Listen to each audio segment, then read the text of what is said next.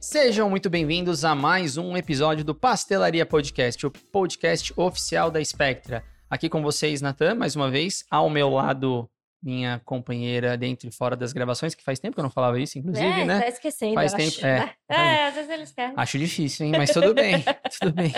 Maria, tudo bom, Maria? Tudo ótimo, muito, muito bom. Ansiosa pelo episódio de hoje? É um episódio bastante requisitado. Sim, assim, acho que vira e mexe nas nossas redes sociais, o pessoal pede e clama o nome desse nosso convidado. É verdade. E é um prazer imenso para a gente tê-lo aqui hoje e fazer com que ele compartilhe uma vasta experiência dele com a gente aqui. E o mais legal é que tem uma história bem bacana de um case muito conhecido e bem prático para você que talvez acredite ou não que o Brasil é capaz de fazer inovação. É sim, Exato, E a sim. gente vai trazer esse assunto hoje. Então, no episódio de hoje, nós vamos abordar a importância da- do desenvolvimento farmacotécnico, da pré-formulação para os produtos farmacêuticos, trazendo o case do Vonal Flash. E aí, ao longo da jornada aqui, vocês vão entender o porquê que o case do Vonal Flash é tão importante. Eu sou, eu, eu muito feliz, inclusive, de fazer esse episódio, porque eu estava comentando aqui com, com o nosso convidado um pouquinho antes da apresentação, que eu utilizo o Vonal Flash nas minhas apresentações para mostrar cases de sucesso que o Brasil é capaz de fazer inovação. Exato. Então, eu estou muito satisfeito e feliz que eu vou poder hoje Brasil- fazer minhas perguntas. É, não só o Brasil, mas a gente fala de- da interação entre a indústria, a universidade, né? E tudo que se, que se ganha com essa. Com essa... E que, inclusive, talvez as pessoas Conexão. não saibam, mas isso é tão importante que a indústria farmacêutica hoje que, que utiliza, que vende, né? Que comercializa o Vonal, que é a Biolab, ela, inclusive, tem, é, iniciativas de internacionalização por causa, por parte, inclusive, da, da qualidade do produto é, do Vonal Flash. Então, assim, é um sucesso, né? Acho que a gente não pode- Um orgulho para É. nós todos, brasileiros e da indústria farmacêutica. Então, para falar sobre esse caso, sobre esse assunto, ninguém mais, ninguém menos, está aqui conosco nosso convidado, o professor Humberto, que é farmacêutico, professor doutor da Faculdade de Ciências Farmacêuticas da USP, atual diretor da, da faculdade e coordenador do DENFAR. Tudo bem, professor? É um prazer recebê-lo até aqui. Muito, muito bom. É, tudo bem? Prazer é meu. Bacana, Maria, tá aqui com vocês, né? Aliás, há muito tempo eu não falava com vocês Fazia também. tempo, é verdade. então, A gente tá ficando velho, professor, É. esse é o ponto. é, vocês sim. Eu, eu não, eu não. Não, o senhor não.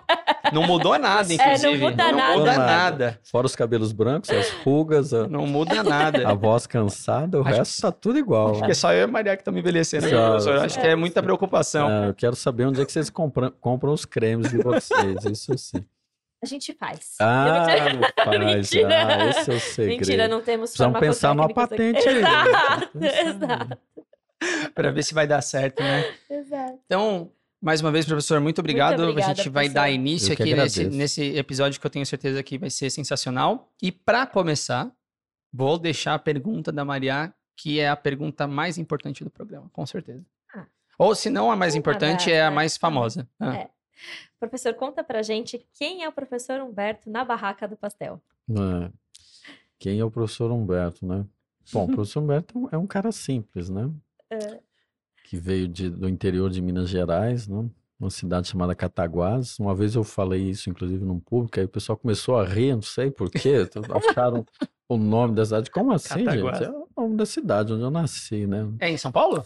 É Não, Minas Minas. Gerais. Minas Gerais? Nossa, Ah, Minas. que engraçado, professor, porque não tem. Você você perdeu completamente o sotaque, Sim, né? sim, Porque o mas eu- mineirinho, ele É, sim. mantém ali, Mas né? se você quiser, eu posso falar, É. uai. Uai. Minha família é mineira, Fica professor. à É, vontade. Minha Pois família é de é, Minas né? também. Isso. E, bom, então, né, eu venho de família muito, muito humilde, né, estudei sempre na escola pública, nunca frequentei uma escola particular. E hum, meus pais mudaram cedo para Juiz de Fora, né, e lá tinha universidade. E aí, então, eu sempre quis estudar, sempre gostei de estudar. Embora não gostasse muito de matemática, outras coisas, mas o resto, o resto. Acho que você não tá sozinho nessa. É, professor. o resto ia bem. Não, e pior que meu filho adora matemática, né, Olha, quer ser olha. engenheiro, inclusive, Olha. né? Então, pelo menos, alguém vai fazer o papel que eu não fiz, né? Ahn, e aí, né, a universidade pública, né, me abriu muitas portas, né? Estudei farmácia lá nunca pensei em fazer outro curso, sempre fui farmácia. Olha que interessante isso. Um curso muito difícil, vocês sabem. É verdade. Uh, mas eu não desisti, né? Firme lá. E, um, e, lá eu comecei a. a eu, eu, eu, entrei, como todo mundo fazia naquela época, né? Principalmente ali no interior de Minas, é para fazer análises clínicas, né? Só que eu descobri outras coisas no curso. E aí, quando eu me vi, eu já estava ali, né, fiz estágio, inclusive, na indústria farmacêutica pública em, em Belo Horizonte. E aí, então, bom, se eu quiser trabalhar com isso, vou ter que sair daqui, né? E aí eu vim para São Paulo, como dizem, uma mão na frente, outra atrás, né? E, aí comecei, fui trabalhar numa indústria farmacêutica, né? E, e aí de lá eu, eu resolvi fazer o mestrado, que eu já estava de olho há muito tempo, né? Uh, e aí, do mestrado, comecei a dar aula numa, numa não, em várias né, universidades particulares, é, públicas também. A minha primeira universidade foi a universidade pública. A hum. primeira universidade que eu dei aula foi a Universidade Estadual de Maringá. Então, eu vinha de Minas, é, estudava em São Paulo e trabalhava no Paraná, né? Nossa, é, que jornada! É. E assim, onde é que eu dormia? Eu dormia no ônibus. No né? carro, é isso que eu ia falar. Todo mundo conhece a famosa aviação Garcia, né? Que carro nada, Natan. Carro é coisa recente. que alguém tinha. É, não, nem isso. Eu ia de aviação Garcia mesmo, né? E então, assim, tem que ralar, né? Mas assim, toda essa, essa, essa agitação e tal, você vai aprendendo as coisas, né? Aprende-se muito. E daí você consegue transformar tudo isso que você aprendeu em alguma coisa, né? Mas tem que vivenciar, né? Tem que viajar, tem que. Ah, eu não tenho dinheiro para viajar. Não, tem sim, tem sim. Tem que aproveitar é, um pouquinho, né? né? É. Tem sim. Talvez não de avião, não de cruzeiro. É, mas não, de aviação mas... Garcia, talvez. Aviação Garcia, tá aí uma passagem baratinha, né? Hoje tem até mais opções Com ainda, né? certeza. né? Um, enfim, mas você tem que se movimentar, né? E, e isso é uma coisa que é, eu sempre foi uma característica minha, né, de me movimentar, né, uhum. me movimentar. Tanto que minha mãe falava que eu, né, nós somos quatro filhos, quatro irmãos, né. E ela dizia que o Humberto gosta de inventar moda, né? Que era, é, que era a frase que me definia, né? Que eu ficava inventando moda desde muito cedo, né? Então, é, às vezes até a minha irmã ficava meio indignada comigo. Mas por que, que você vai fazer isso? tipo assim, pô, por que, que você vai se meter nessa história não aí? Precisa, né? Pô, não né? precisa, não precisa. Né? E, enfim. Uh, é, é, isso, tem que se movimentar, tem que né, se mexer, porque ninguém atrasa as coisas para você, né? Com certeza. Exato, lá, Desenvolvimento, buscar, né? É, né? Com certeza. E hum, hum, é, essa história, ah, mas que eu, eu preciso de fazer uma, um, um, um, sei lá, um curso excepcional, tem que ser muito caro, porque senão não vai valer a pena. Não é nada disso, né? Você pode até não fazer o curso, abrir o livro e, né, é, que você... Agora, você tem que se movimentar, você tem que querer. E, professor, esse, nessa época que você está falando dessa jornada, você, uhum. já tá, você já tinha terminado o mestrado ou você ainda Eu estava fazendo mestrado. Na área, na área de, de farmacotécnica. Sempre você quis farmacotécnica, ah, sim, assim? Nunca quis. te interessou, outra, dizendo, talvez interesse, mas por que, que você decidiu... É ir para a área da farmacotécnica? Pois é, eu, eu quando estava terminando a faculdade, fui fazer estágio, né? Um estágio muito interessante, que abriram um concurso, umas vagas na antiga SEMI, Central de Medicamentos, né? Ela criou ali um, um... Foi muito interessante isso. Olha como surgem as oportunidades, né? as uhum. políticas públicas, né? os bons projetos, como eles são importantes, né? Então, eles abriram algumas vagas na SEMI. Na época, o, quem presidia a SEMI era o famoso né, farmacêutico George Washington Bezerra, né? Uma pessoa, além de bem-humorada, né? Ele tem bons, bons projetos, boas ideias, né? Então o George Washington criou aquele, né? A turma dele criou aquele concurso lá e a gente, das, das faculdades de farmácia, das universidades, se submetia à seleção e você, uma vez selecionado, você ia passar, nós passamos acho que um mês em Brasília, no Ministério da Saúde, na SEM e tal, depois fomos mandados para os laboratórios oficiais. E eu caí na FUNED, que é a Fundação Ezequiel Sim. Dias de Belo Horizonte, e lá eu comecei a trabalhar, né? E lá eu vi os problemas do, da farmacotécnica e tal, por que que agora tá, não tá mais dando compressão, sendo que antes estava, né? Aquilo foi um aprendizado, assim, foi meio triste, né? Porque você vê as coisas assim, pô, gente, é complicado isso aqui, né? é, é um sufoco desgraçado, né? Mas o pessoal, né? E aí eu achei que uma coisa mais dinâmica, né? Hum. Também fui para o controle de qualidade, que à época tinha uma outra configuração, né? Hoje o controle avançou muito, Sim, né? Você sim. tem muita coisa Muita automatizada, e tecnologia ali, né? muita tecnologia e um número menor de, de- demanda menos mão de obra do que, né? Uhum. Você já teve no, no passado. Bom, enfim. Aí eu falei, bom, eu vou, vou nesse negócio de farmacotécnica. E eu ajudei lá, tinha uma, uma farmacêutica lá também que estava enfrentando alguns problemas de formulação e ela me jogou lá no projeto e eu comecei a entender algumas coisas, né? Por incrível que pareça, até algumas coisas deram certo, né? E aí eu falei, pô, legal isso aqui, né? Eu levo jeito pra isso aqui, hein? É, talvez, talvez, não, talvez. E aí vindo para São Paulo, não tinha vaga em farmacotécnica, praticamente possível. Eu fui trabalhar na produção, mas foi muito legal, porque na produção, né? Eu Você entrei numa vê a coisa empresa, acontecer, né? você vê a coisa acontecer. Vo- Eu entrei numa empresa em que eles tinham um programa que você rodava pela produção inteira. Então eu fui nos injetáveis, cremes Nossa. pomada, líquidos, né? O Nossa, almoxarifado, legal. que é onde começam as coisas. Então aí depois eu fui dar aula de farmacotécnica, falar de suspensão era muito fácil. Era muito mais né? fácil, é. falava de um homogeneizador, eu ficava lá, ou, né, operando às vezes até o homogeneizador para poder garantir, e ficou fácil. Injetável, né? Como funciona o sistema, quer dizer, aonde é estéreo, né? Onde não é, co- como que você faz. Gente, é, foi uma experiência bacana. Foi, foram aulas, na verdade, É. né? E aulas ainda remuneradas, né? Tinha um salário. Quer coisa melhor? Pô, tinha um salário, tinha plano de saúde, né? Tinha um monte de coisa. Eu falei, caramba, isso aqui é que é, né? Agora tem que ralar, né? É. Você acorda cedo e quando tem produção, né? Problema, você não tem hora pra sair. Você não pode falar, não, gente, ó, deu horário, Acabou, eu tô indo né? embora, vocês se viram com o negócio aí, Exato. né? Comprometimento, né? Não tem que ir, né? E professor, em que momento que é, você, porque você acabou de falar, trabalhava numa É. na produção e tudo mais, em que momento você decidiu se tornar professor? Tá. É, dentro dessa jornada que a gente está falando aqui, já está falando de mestrado, né, tudo mais, Uhum. mas em que momento você decidiu, falou, não, acho que eu vou pro lado da, da academia, para depois a Uhum. gente, inclusive, falar sobre parcerias indústria e universidade, porque no final o professor foi para academia, mas ele tem uma, Tem um uma, pezinho, né? uma participação É. muito forte até hoje com a questão da, da- da- do, do setor privado, né? Então, Isso. que momento que o senhor decidiu ir para a academia mesmo e virar professor? Então, de novo, né? Isso aí não é coisa recente, né? Na verdade, né? é, quando quando os, os meus colegas gostavam de brincar, de jogar bola, eu gostava de brincar de professor, dava aula, né? Nossa Pra mim, senhora, irmã, desde prof- sempre, então. Putz, você acredita nisso? Eu dava Acredito. aula, dava aula para eles. Você era E- daqueles, então, que todo mundo gostava de estudar junto, porque você dava aula para seus amigos, É, certeza. ah, mas eles me enchiam muita paciência. né? é, te contar. Olha aí, Mas, agora os assim, amigos do professor tinha uma coisa, assistindo. tem uma coisa, viu, nisso aí, Natan, você me fez lembrar uma coisa. Muito complicado isso. Hum. Porque, assim, alguns, em alguns momentos, né, eu cheguei a tirar nota ruim para me safar de algumas situações, porque as pessoas, é o seguinte, você, você estuda demais, você não né? pode, É. você não pode, você não pode. Né? Você tem que ser ruim igual a gente, tirar nota ruim igual a gente, você não pode tirar nota boa, né?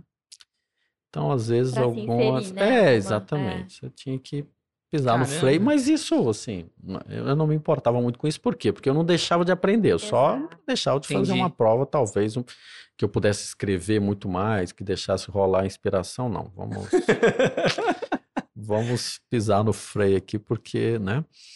É, Mas será que isso é um problema da métrica que a gente utiliza, professor? Ou é uma Ah, questão só de sociedade mesmo e de olha, inserção? é, eu acho, assim, que a medi- mediocridade é um negócio que tem valor no Brasil, Tá. tá?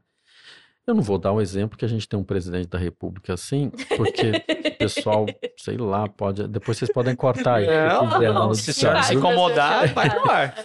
Porque a mediocridade, o pensar pouco, virou assim uma coisa. hum, Valorizada. É né? valorizada. Reconhecida. Reconhecida, tem mérito. Exato. exato. Tem mérito. E isso já vem de longa data, quer dizer, de, de você. é, é, o Brasil tem que gerar oportunidades para os seus jovens. É porque eu tive oportunidades. Exato. É porque senão não tem como sair da situação difícil, né? Gerar oportunidades são coisas simples, gente. Não, é necessário muita coisa, Exato. sabe? Não é necessário muita coisa, não. Mas, enfim, nós acabamos priorizando outras coisas e tal, porque, assim, o que transforma de verdade, gente, O que transforma de o verdade? que transforma de verdade é uma palavra só, educação. Educação. Educação. O resto é tudo acessório. Ah, mas não, a gente tem que investir Tem como em saúde. consequência, né? Mas se você não investe em educação, a pessoa nem sabe que Não ela precisa sabe. cuidar da saúde. Exato. É educação. Educação. Concordo. Tudo para educação.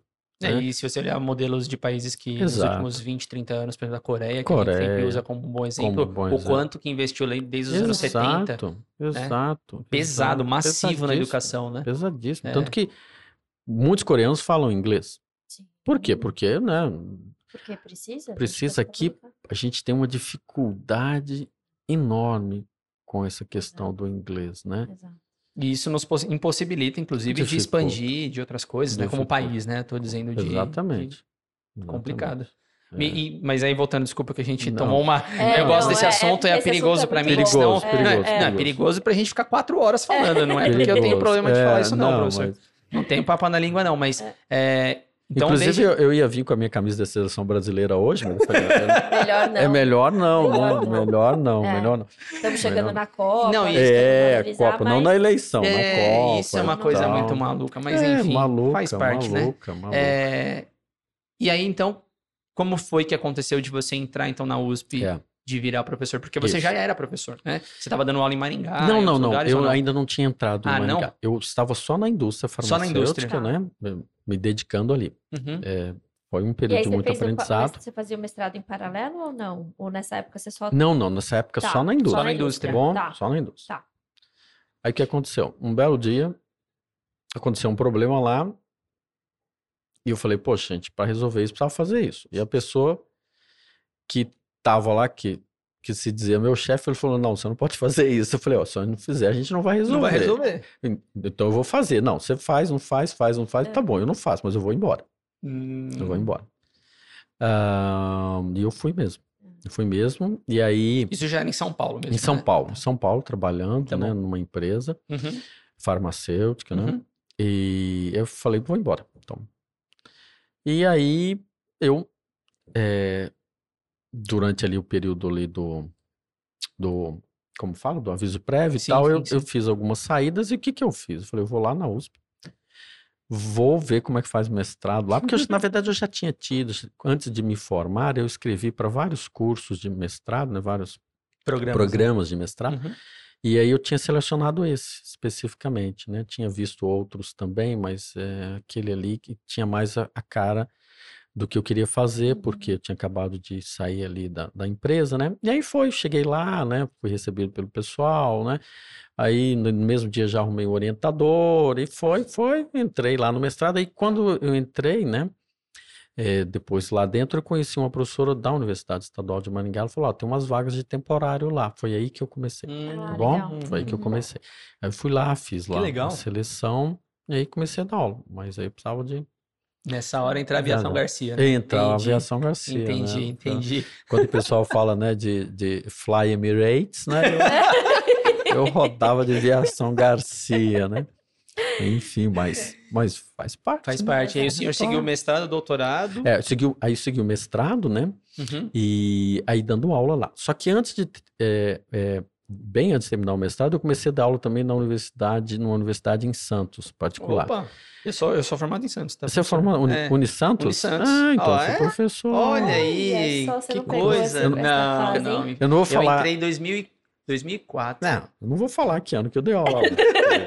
Mas foi antes do que eu tô É, falando, né, não, professor? porque o pessoal fala, ah, então você é velho. Não, porque eu comecei novo, gente. Isso, Comecei começou cedo, começou cedo. Exato. A primeira aula que eu dei numa universidade, eu tinha 22 anos de idade. Era na Ana né? Costa, então? Ou nem era na Ana Costa? Era no Canal 1 ainda, Era não no- era? era Canal lá, 1. era lá, Sim, é. sim. Eu morei lá perto também. É, É. pois é. Poxa, E vida, tinha- boas lembranças. É, tinha uns outros colegas, né, que, for, que eu dei aula, que hoje estão por aí, o Rogério, que chegou a fazer mestrado também. Tinha um pessoal legal lá Que que, bacana. da Unisantos, né, que, que foram meus alunos e depois foram, né, se Continuaram a destacar carreira. aí. É. Bom, ahn, aí eu comecei a dar aula, né, e depois aí, pô, eu tô com três universidades aqui dando aula, né, me vi já tava com Nossa. três, né, eu falei, pô, vamos ter que reduzir isso aqui, né, aí no fim eu acabei ficando somente com uma universidade aqui em São Paulo, Uhum. né, que já não existe mais com esse nome, que é a Unicastelo. Você deixou, você só também. ficou então na- na- em uma universidade. Isso, na, né? Optei pela Unicastelo, que tinha um projeto interessante, né? Nós montamos. Eu, eu sempre dei muita sorte nesse aspecto, né? Porque em Maringá a gente tinha uma. Eles, quando eu cheguei lá, tinha uma pequena planta farmacêutica, né? Então, muito legal, porque eu tinha acabado de sair de uma indústria farmacêutica, então não era difícil para mim operar uma máquina de comprimir. E o meu estágio também em Belo Horizonte foi muito disso, né? De, Uhum.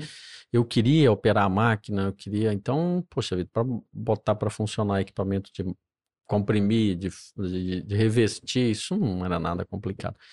E também, mesma coisa na Unicastelo, tinha uma pequena planta lá que deixaram para eu tomar conta, né?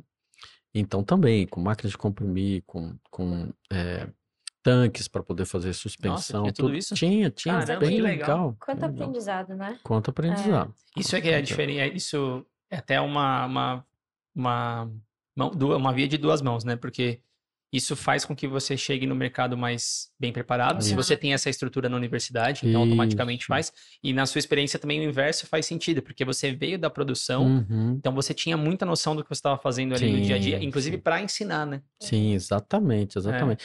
E era muito legal, o pessoal gostava muito de, por exemplo, hum, uma coisa que, que eu idealizei, né? A gente comprou um tanque, como eram os que eu tinha lá na, na, na indústria farmacêutica, só que pequeno, né? Uhum. E a gente fazia creme para distribuir nas feiras, na feira de profissão, né? Uhum. Aquela da- Ah, sim, era, sim, aquilo sim, fazia um é muito legal. sucesso É, imenso. A universidade Uhum. adorava aquilo lá. E era muito legal, e, e os alunos gostavam e, e Exato. praticavam, sabiam formular um creme muito Exato. facilmente, porque eles participaram ali, né? do- do- e bacana essas oportunidades que são criadas. É um simples tanque para fazer creme, fazer um sucesso Exato, bom, né? E aí depois você foi, você foi fazer doutorado? É, aí o que que aconteceu? Olha só, é, então eu dava aula lá, né? E aí abriu-se uma vaga na, no departamento de farmácia, né? Na USP. É, e que na época, inclusive, era de cosmetologia, né? Era uma, era uma vaga em tempo parcial, né? Uhum. Abriu-se a vaga. é, naquela época tinha pouca gente com doutorado, né? Nessa área, então abriu, ninguém se inscreveu. E depois abriu para mestrado. Daí eu me inscrevi. Legal. Era É. obrigatório, professor, assim, ser doutor para. Naquela, Naquela época, época não, não, né? mas alguns anos Depois depois, aí foi- transformou, né? só Sim, não, entra sim. na universidade se não Sim. tem, na vaga não é preenchida, É, sim. né? Mas naquela época a pós-graduação não tinha essa abrangência que tem hoje, né? Muitos cursos e tal. Muitos, inclusive, nucleados pelo, pelo aquele curso lá nosso, Sim. né? De, de- mestrado ali, ali na Faculdade de Ciências Farmacêuticas. Bom, ah, e aí então prestei o concurso e, e- e entrei, né? E comecei a dar aula de cosmetologia. Ah, mas cosmetologia, né? ah, cosmetologia é um negócio extraordinário, né? Não tem nada a ver com farmacotécnica? Não, de fato não, porque você tem um medicamento ali que tem um princípio ativo e tal, mas é muito formulação. É. Nossa, Exato, cosmetologia é um negócio exato. muito Criatividade bacana. é Criatividade, solto, né? É. você né, É. fazer o shampoo e tal. E eu tinha é, em Juiz de Fora, né? Como estágio obrigatório, feito estágio numa farmácia de manipulação em que eles faziam muito cosméticos, né? O dono era farmacêutico e, e ele era muito criativo também, criou até uma linha e tal. Ah, então eu mexi bastante com isso, tive a oportunidade de fazer. E aí foi, mas aí logo depois eu me transferi para a farmacotécnica. E, bom, e aí é, entrei então com mestrado, porque eu tinha acabado de fazer o mestrado, e aí entrei no doutorado, mas já como professor. Ah, que né? interessante. É. Nossa, que legal. Você- Hoje isso pra- não pode mais. É, para você fazer o doutorado, é, tinha que ter o mesmo processo de orientador e tudo Sim, mais nessa sim. mesma época. Sim. Então, o seu orientador era um professor também que já estava lá. Isso, aí é o seguinte, né? O, o mestrado foi um, é, um professor, né? E o doutorado, né? Eu fiz o doutorado com a professora Silvia Storpirtz, Sim. né? Ah, Todos nós ó, conhecemos, Silvia. né? É. Nossa, que Professor- interessante. é, a professora Silvia foi muito importante Eu nesse tô, tô- processo. tô pensando, a gente tá, eu vou tentar trazer ela aqui também um dia para conversar. Isso, Ela é muito legal. fantástico. Ela é muito legal. Muito, muito. É. Mas é uma pessoa que tem uma experiência, Experiência absurda, extraordinária, é. né? E ela me ajudou muito. Porque desde o começo, ela sempre quis trabalhar com empresas e ela trouxe isso, né? E ela, ao contrário do que muitas vezes acontece, ela não desestimulava a que seguisse por esse caminho, o que era muito comum na época. Não, você não deve fazer isso. Não, isso aí não. Até na, na minha época era muito comum É. ainda também. Eu É. sofri algumas resistências. É, assim, pois é. Isso é um complicado. É, né? Ainda hoje, uma ou outra resistência, mas bem menor, é. tá? Que Mas naquela época era Imagino, pressão total. Imagino, Pressão imagino, total. imagino. Ahn, mas aí foi, e inclusive a professora Silvia, com essa vontade dela trabalhar com as empresas, ela conseguiu lá um, um- um- um- um projeto, né, com é, financiado por empresas. Então, meu doutorado foi financiado por uma empresa farmacêutica que deu origem ali aos primeiros genéricos do mercado farmacêutico Olha. brasileiro. Nossa, que né? legal. Que legal. Que oportunidade. Pois é. legal. Financiadora, né?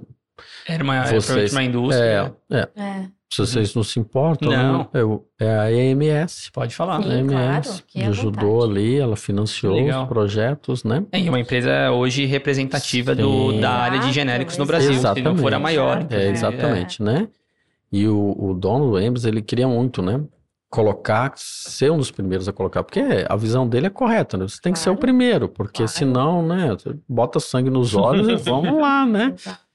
Ah, então foi isso, foi feito, deu origem, né, ao- ao- ali os primeiros genéricos e, e assim foi, eu consegui, né, aí só que aí é o seguinte, a vaga na USP era dedicação parcial, né, não era, não era dedicação exclusiva, então eu tinha que continuar trabalhando na Unicastel, Uhum. eh, na USP, ainda tocar doutorado e tudo mais, foi um período muito difícil, né, eu fazia, Imagina. fazia 30 horas na Unicastel e 24 na USP. Nossa, 54 Minha semanais. carga horária era de Dava pra dormir um 50 pouco? horas. Uai, em que horas quando? que era o doutorado? É, o doutorado tinha que ter entrado. Tem que estar no meio, no sábado, domingo. No sábado e no É. domingo, É. exatamente, exatamente. Olha só. É, é, tem que ralar, né? É. Simplesmente Esse assim. vai ser o, o, o jargão do, do Tem que episódio. ralar. Tem que Tem ralar. que gente. ralar, Tem- tem que tem- ralar, tem tem que ralar. E assim, é- é, eu gosto dessas frases, né? Porque elas, para você transmitir uma mensagem, né, direta, objetiva, né? é, algumas frases são muito interessantes. No meu laboratório tem uma frase, né, no Denfar, é, não pise na bola. Você não precisa ficar dando grandes explicações. Exato. Não pise na bola. Boa. Você quer ter sucesso? Ah, e você vê isso? Não, tem que Tem ralar. que ralar.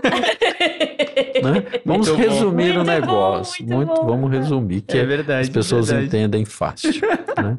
Bom, mas professor, o senhor trouxe agora então um, um texto bem legal. É depois que você virou é, professor, fez doutorado e tudo mais, em que momento que o Denfar surge na sua Uhum. trajetória, na sua carreira? Porque, não sei, obviamente a gente que era da USP, o Denfar é um laboratório muito conhecido lá, Exato. né? Muita tecnologia e tudo mais, mas como que, como que foi o surgimento do Denfar? Montar estrutura, é, É. como que você construiu, ou você, ou com, obviamente, talvez com outras pessoas, mas Sim, a com ajuda na equipe, É. como é que foi botar de pé É. o Denfar? E o que, que o Denfar faz também? Já pode É. as pessoas entenderem. É, então, o Denfar, ele é um laboratório que foi criado para poder interagir com, com a iniciativa privada, tá bom? Ele faz pesquisa e tudo mais, mas ele tem uma configuração, ele tem toda uma, um- uma, uma filosofia, né, que é para interagir, Uhum. né? É, porque a nossa área é isso, né? Exato. né? Não tem como, né? É, é uma área muito aplicada. Só que isso surge de. É uma evolução, né? A gente evolui. Quer dizer, quando eu entrei na universidade, eu não pensei assim, eu vou criar um DENFAR. Não, né? Mas aí eu fui aprendendo. Começa lá na. As oportunidades foram aparecendo. Hã? Ralou Como é- bastante. Ralei bastante. É, aí, Mas começa lá na indústria que você trabalha, você começa a ver os problemas deles, fala, pô, mas aqui tem, né? Na época não era esse vocabulário, mas aqui tem uma dor, né? Alguém precisa resolver isso Tem um aqui, potencial. né? Tem um potencial, olha só isso aqui, pode fazer e tal, tal, tal. E você envolvido naquele ambiente de produção também e tal, então. Aí fui, né, na- na- em Maringá tinha o, o laboratório, em, em- na Unicastelo tinha o laboratório, quer dizer, aí você fica com aquilo, fica assim, pô, legal se eu conseguir montar um desse por aqui, né? nossa, feliz. É, aí vem a professora Silva, vamos fazer projeto com empresas e tal. Pô, dá para fazer e tal, né? E eu, é, ah, também quando era pós-graduando, mestrado, né? Eu não tinha nada para fazer, eu também ingressei na Associação de Pós-Graduandos da USP. Eu era, militava lá na associação. Inclusive, na época que ah, se discutia patentes no Brasil. Olha, A época da lei de patentes. Inclusive, eu cheguei a mediar uns dois, três debates sobre é, é, patentes, uhum. né? Fui mediador e tal. E conheci algumas pessoas e tal, e, e fui me interessando. Então, quando a lei de patentes saiu, eu estava bem... Envolvido. É, bem informado, né? Entendi. Sobre o, o, isso aí, né? E, e, eu imaginava o seguinte, poxa, se a indústria farmacêutica... Por que, que nós criamos patente? É para a gente poder patentear, né? Porque, assim, na verdade, foi porque havia uma pressão internacional e a gente começava a, a, a ter retaliação de outros setores, setor cal, cal, calçadista e por aí vai, começava a sofrer retaliação porque nós não reconhecíamos patente. Então, na verdade, foi para isso, né? Agora, Tá bom, tá aí o sistema, eu discuti, eu aprendi. O que, que nós vamos fazer com isso? Nós temos que aproveitar isso. Exato. Isso não é contra nós, isso pode ser a nosso favor. favor, mas a gente tem que se mexer. E foi pensando nisso, pô, a gente precisa, né? A gente precisa fazer isso, a gente precisa pensar nisso, a gente precisa criar. E aí vem. Né? Então, eu posso criar formulações que podem ser patenteadas, mas eu preciso de um parceiro. Então, uhum. é todo um contexto que vai se formando, né? E aí começa a capitalizar o laboratório, porque começam a entrar recursos de com projetos certeza. com empresas, como eu, eu consigo a contratar até pessoas para poder ajudar, uhum. né? E, e, assim vai, as coisas vão caminhando, vão caminhando, né? Até que você fala, pô, chega da hora de, de dar um salto, mas vamos, vamos montar isso aqui. E aí vai, conseguir lá o espaço. E, mas eu já tinha toda uma estrutura de alunos, né, de, que, que estavam comigo e tal. Ó, mas é importante que você diga, ah, a universidade não me dá nada, né? Pô, assim eu não consigo trabalhar. Gente, é, se eu tivesse esperando, eu tava lá. Até Ninguém, em momento algum, chegou para mim e falou para mim o seguinte: olha, quanto você tá precisando para poder montar esse negócio aí? Você quer 100 mil? Você quer. Isso não existe. Exato. Isso não existe. Aí ah, pega dinheiro com a FAPES. A FAPES não financia esse tipo de projeto. Nossa, é eu estou sozinho. Isso, é, eu estou sozinho. Porque tá às, às, vezes as pessoas acham que tem uma outra realidade sobre é, isso, sobre o que você falou. É. Pede dinheiro Pede. e o governo dá, mas é, não é bem assim, não. Não, não. Você tem que ralar. Agora, o que, que a USP me deu? E eu sou extremamente grato. Como qualquer universidade ao redor do mundo, te dá um abrigo institucional.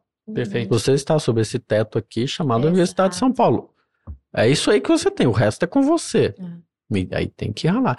Ralar a favor, né, remar a favor e contra a maré também, porque tem coisas que dizem, não, você tem que ir por esse caminho aqui. Eu falei, não, mas isso não é, não tem nada a ver com a minha área, eu não vou por esse caminho, eu vou por esse aqui, ó, você vai quebrar a cara. Sim, eu vou, mas eu, mas não eu vou ali, eu vou ali. A cara é minha, né? Eu quebro do jeito que eu quiser, não é verdade? Exato, e é, e é ter consciência, né? Eu acho que assim, uma vez que você enxerga esse cenário Exatamente, você e você ter consciência, Isso. você se sente até seguro para poder para poder tomar a decisão e, e, e, recusar algumas coisas. Exatamente. E contra a maré, né? Exatamente. Eu tenho uma pergunta em relação a isso, professor. Já que a gente está falando de parcerias indústria ou setor privado e público, é, era muito diferente no passado, como você vê hoje na sua experiência? Era, é, tinha mais proximidade, menos proximidade? A abordagem era diferente? Como que era na... A relação empresa-universidade? Isso, é de, de, contratação de serviço isso, e tudo isso. mais? A, a, relação, né, ela sempre foi de muita desconfiança. Ah, muita desconfiança. É um assunto. É. A gente já trouxe alguns episódios sobre isso, mas a gente nunca abordou esse lado é, aí. É, mas é. é porque quebrar uma barreira, assim. Sim. Porque essa, essa ponte não existia, é. né? Existe essa resistência que você está comentando aqui agora. Então eu imagino quanto. É, não. Exato. Não foi é. difícil. Deve ser complicado. Complicado. Complicado, né? Tinha até um médico que trabalhava na indústria farmacêutica, que foi nosso parceiro lá também, e ele falava assim: ah, existe muito prurido de ambos os lados, né? é. né? prurido de ambos os lados. É, então, né? Na universidade tinha uma série de restrições com o dinheiro né, da iniciativa Sim. privada, como se fosse pecado, né? E a iniciativa privada tinha muito medo de colocar dinheiro lá e não, não dar em nada, porque, obviamente, né, não, ninguém vive assim, né? Bota dinheiro, né? Se bem que a gente no Brasil a gente desperdiça muito, muito recurso, é, é, mas tudo bem, Deixa, né? É, isso é. é. outro tópico. É, mas assim, não, não vou colocar lá porque eu não sei o que vai dar. Então você tem toda uma desconfiança de ambos os lados para vencer. Então não é fácil. Tem um, um lado pressionando aqui e o outro aqui, e tem horas que você fala, né? Putz, será que vale a pena mesmo, né? Isso, isso acho que isso deve, isso, né? é, isso deve ser comum, né? Para as pessoas quando a gente está essas pessoas que hoje é, conseguiram grandes feitos, né? Eu não sei, em algum momento, né? Porque eu que não consegui nada, me, me vi nessa situação, tipo, do tipo assim, né? Será que tá certo mesmo o que eu tô fazendo? Putz, será que esse é o caminho? Tem um monte de gente falando que eu vou quebrar a cara. Putz, será que eu faço isso mesmo, né? Mas isso acho que é o normal, né? É, então, né? Aquela... Isso é o que É. Mas dá aí- dúvida de todo isso, mundo. mas aí você tem que falar, não, é isso aqui É, mesmo, eu vou, até porque vamos- agora já Eu vou era, ralar, né? Foca. Eu É, vou é. ralar pra fazer É. dar certo. vai Foca ralar. e vai, né? E o ralar não é só esse de, de, de, de, de acordar cedo, né, Natan? Lavar a vidraria, sei lá, tudo que tem que se fazer, né? Mas também de convencimento, Exato. de sentar com o pessoal. Quantas vezes eu sentei, né? Com a indústria farmacêutica, vamos negociar isso aqui, vamos fazer isso e tal, né? Algumas vezes eu saí bastante furioso, né? Mas Pô, algumas com muito sucesso Algumas também. com sucesso, né? Porque assim, às vezes o pessoal chorando, né? Pô, mas esse dinheiro aqui não é nada, né? E você tá chorando aqui. E algumas coisas, né? Olha só a negociação, né? Olha, o projeto é, tá orçado em 100 mil. Que tô chutando o Sim, valor sim, aqui. sim. Eu pago 50. Uau. É, gente, é ofensivo Aí não dá. isso, né? Isso é uma Nossa, ofensa. isso, isso eu te entendo É. plenamente, pessoal, Mas- porque é, é, um, é uma ofensa É uma mesmo, ofensa, às vezes. é E assim, ofensa. e a gente tá falando de pesquisa, a gente tá Sim, falando de, de recursos que. Ciência, né? É, Uhum. e que, que muitas vezes é. A gente não tem a, a visão comercial de ganhar, Uhum. ficar rico. Ele não é Uhum. isso, gente. É quanto custa Exato. aquilo. E não tem a Exato. questão da negociação, que é uma, É. uma cultura muito ruim Uhum, nossa aqui também, uhum, né? é. Então, assim, não, não vamos negociar, meu preço é esse É, mesmo, é, justo. né? Mas quando você diz, professor, da, da questão da uma relação com prurido para ambos os Uhum. lados, é mais no conceito de como que a universidade faz e como a indústria faz? Ou é talvez a, a visão de pensar que não tem, não tem capacidade, desconfiança nesse sentido? Isso foi mudando ao longo do tempo, viu, Tá bom. Tá? Porque como que antes era? Assim, assim, para a universidade, dinheiro, é, dinheiro da iniciativa privada é, é, é crime, é, É. pecado, né? É um dinheiro Nossa, que, é boa, né, uma um boa- É valor é, que não é algo puro, né? Tá. Ah, e pela universidade é o seguinte: eu não vou botar dinheiro que esse pessoal não tem capacidade de entregar. né? Só que isso foi mudando, né, ao longo do tempo. Então a universidade, né, vou resumir toda essa história. Uhum. Ela foi sendo pressionada e hoje se sabe que é uma excelente fonte de recurso que vem da iniciativa Exato, privada. Exato. A iniciativa privada tive a oportunidade de ver que existem pessoas extraordinárias no interior das universidades e que é muito melhor você apoiá-lo lá do que você tê-lo no seu laboratório. Que isso acontece no mundo inteiro, né? Eu conheço pessoas na Alemanha e nos Estados Unidos que eles não estão nas empresas, eles preferem ficar na universidade e as empresas preferem que eles fiquem lá. Exato. A universidade é um importante é, é, é, ator nesse processo. Não é acabar com a universidade, tirar o professor de lá, né? Então vamos, vamos mantê-lo lá, interesse de todo mundo. Né? Então, assim, as coisas, as coisas vão mudando, vão se acertando, né? De modo que hoje você tem uma situação melhor, né? Existem várias pessoas que, que, que querem buscar recursos na iniciativa privada, só às vezes não sabem como fazê-lo, Uhum. né? E por outro lado, as empresas precisam botar mais dinheiro nas universidades. Ah, botar dinheiro na universidade, jogar dinheiro fora. Não, gente, não é. Tipo, jogar dinheiro fora, talvez é você construir do zero um grande centro de pesquisa que vai custar uma fortuna e depois você vai precisar de gente altamente especializada com, no, com, no mínimo doutorado. Mas o ideal seria um pós-doc, porque aí ele tem uma linha de pesquisa que se ele internalizar lá, ele, podem sair bons produtos ali. Né? Alguém com graduação é ótimo, ele pode chegar tranquilamente nesse ponto, mas naquele momento de sair de uma graduação, ele ainda não é um pesquisador. Né? E eu sempre faço aqui né, um- um- uma crítica, né, sem querer ofender ninguém, mas eu já entrei em muitas empresas que você vê lá no crachá escrito pesquisador. E a pessoa Já É, sei o que falar. não tá, não terminou a sua graduação ainda.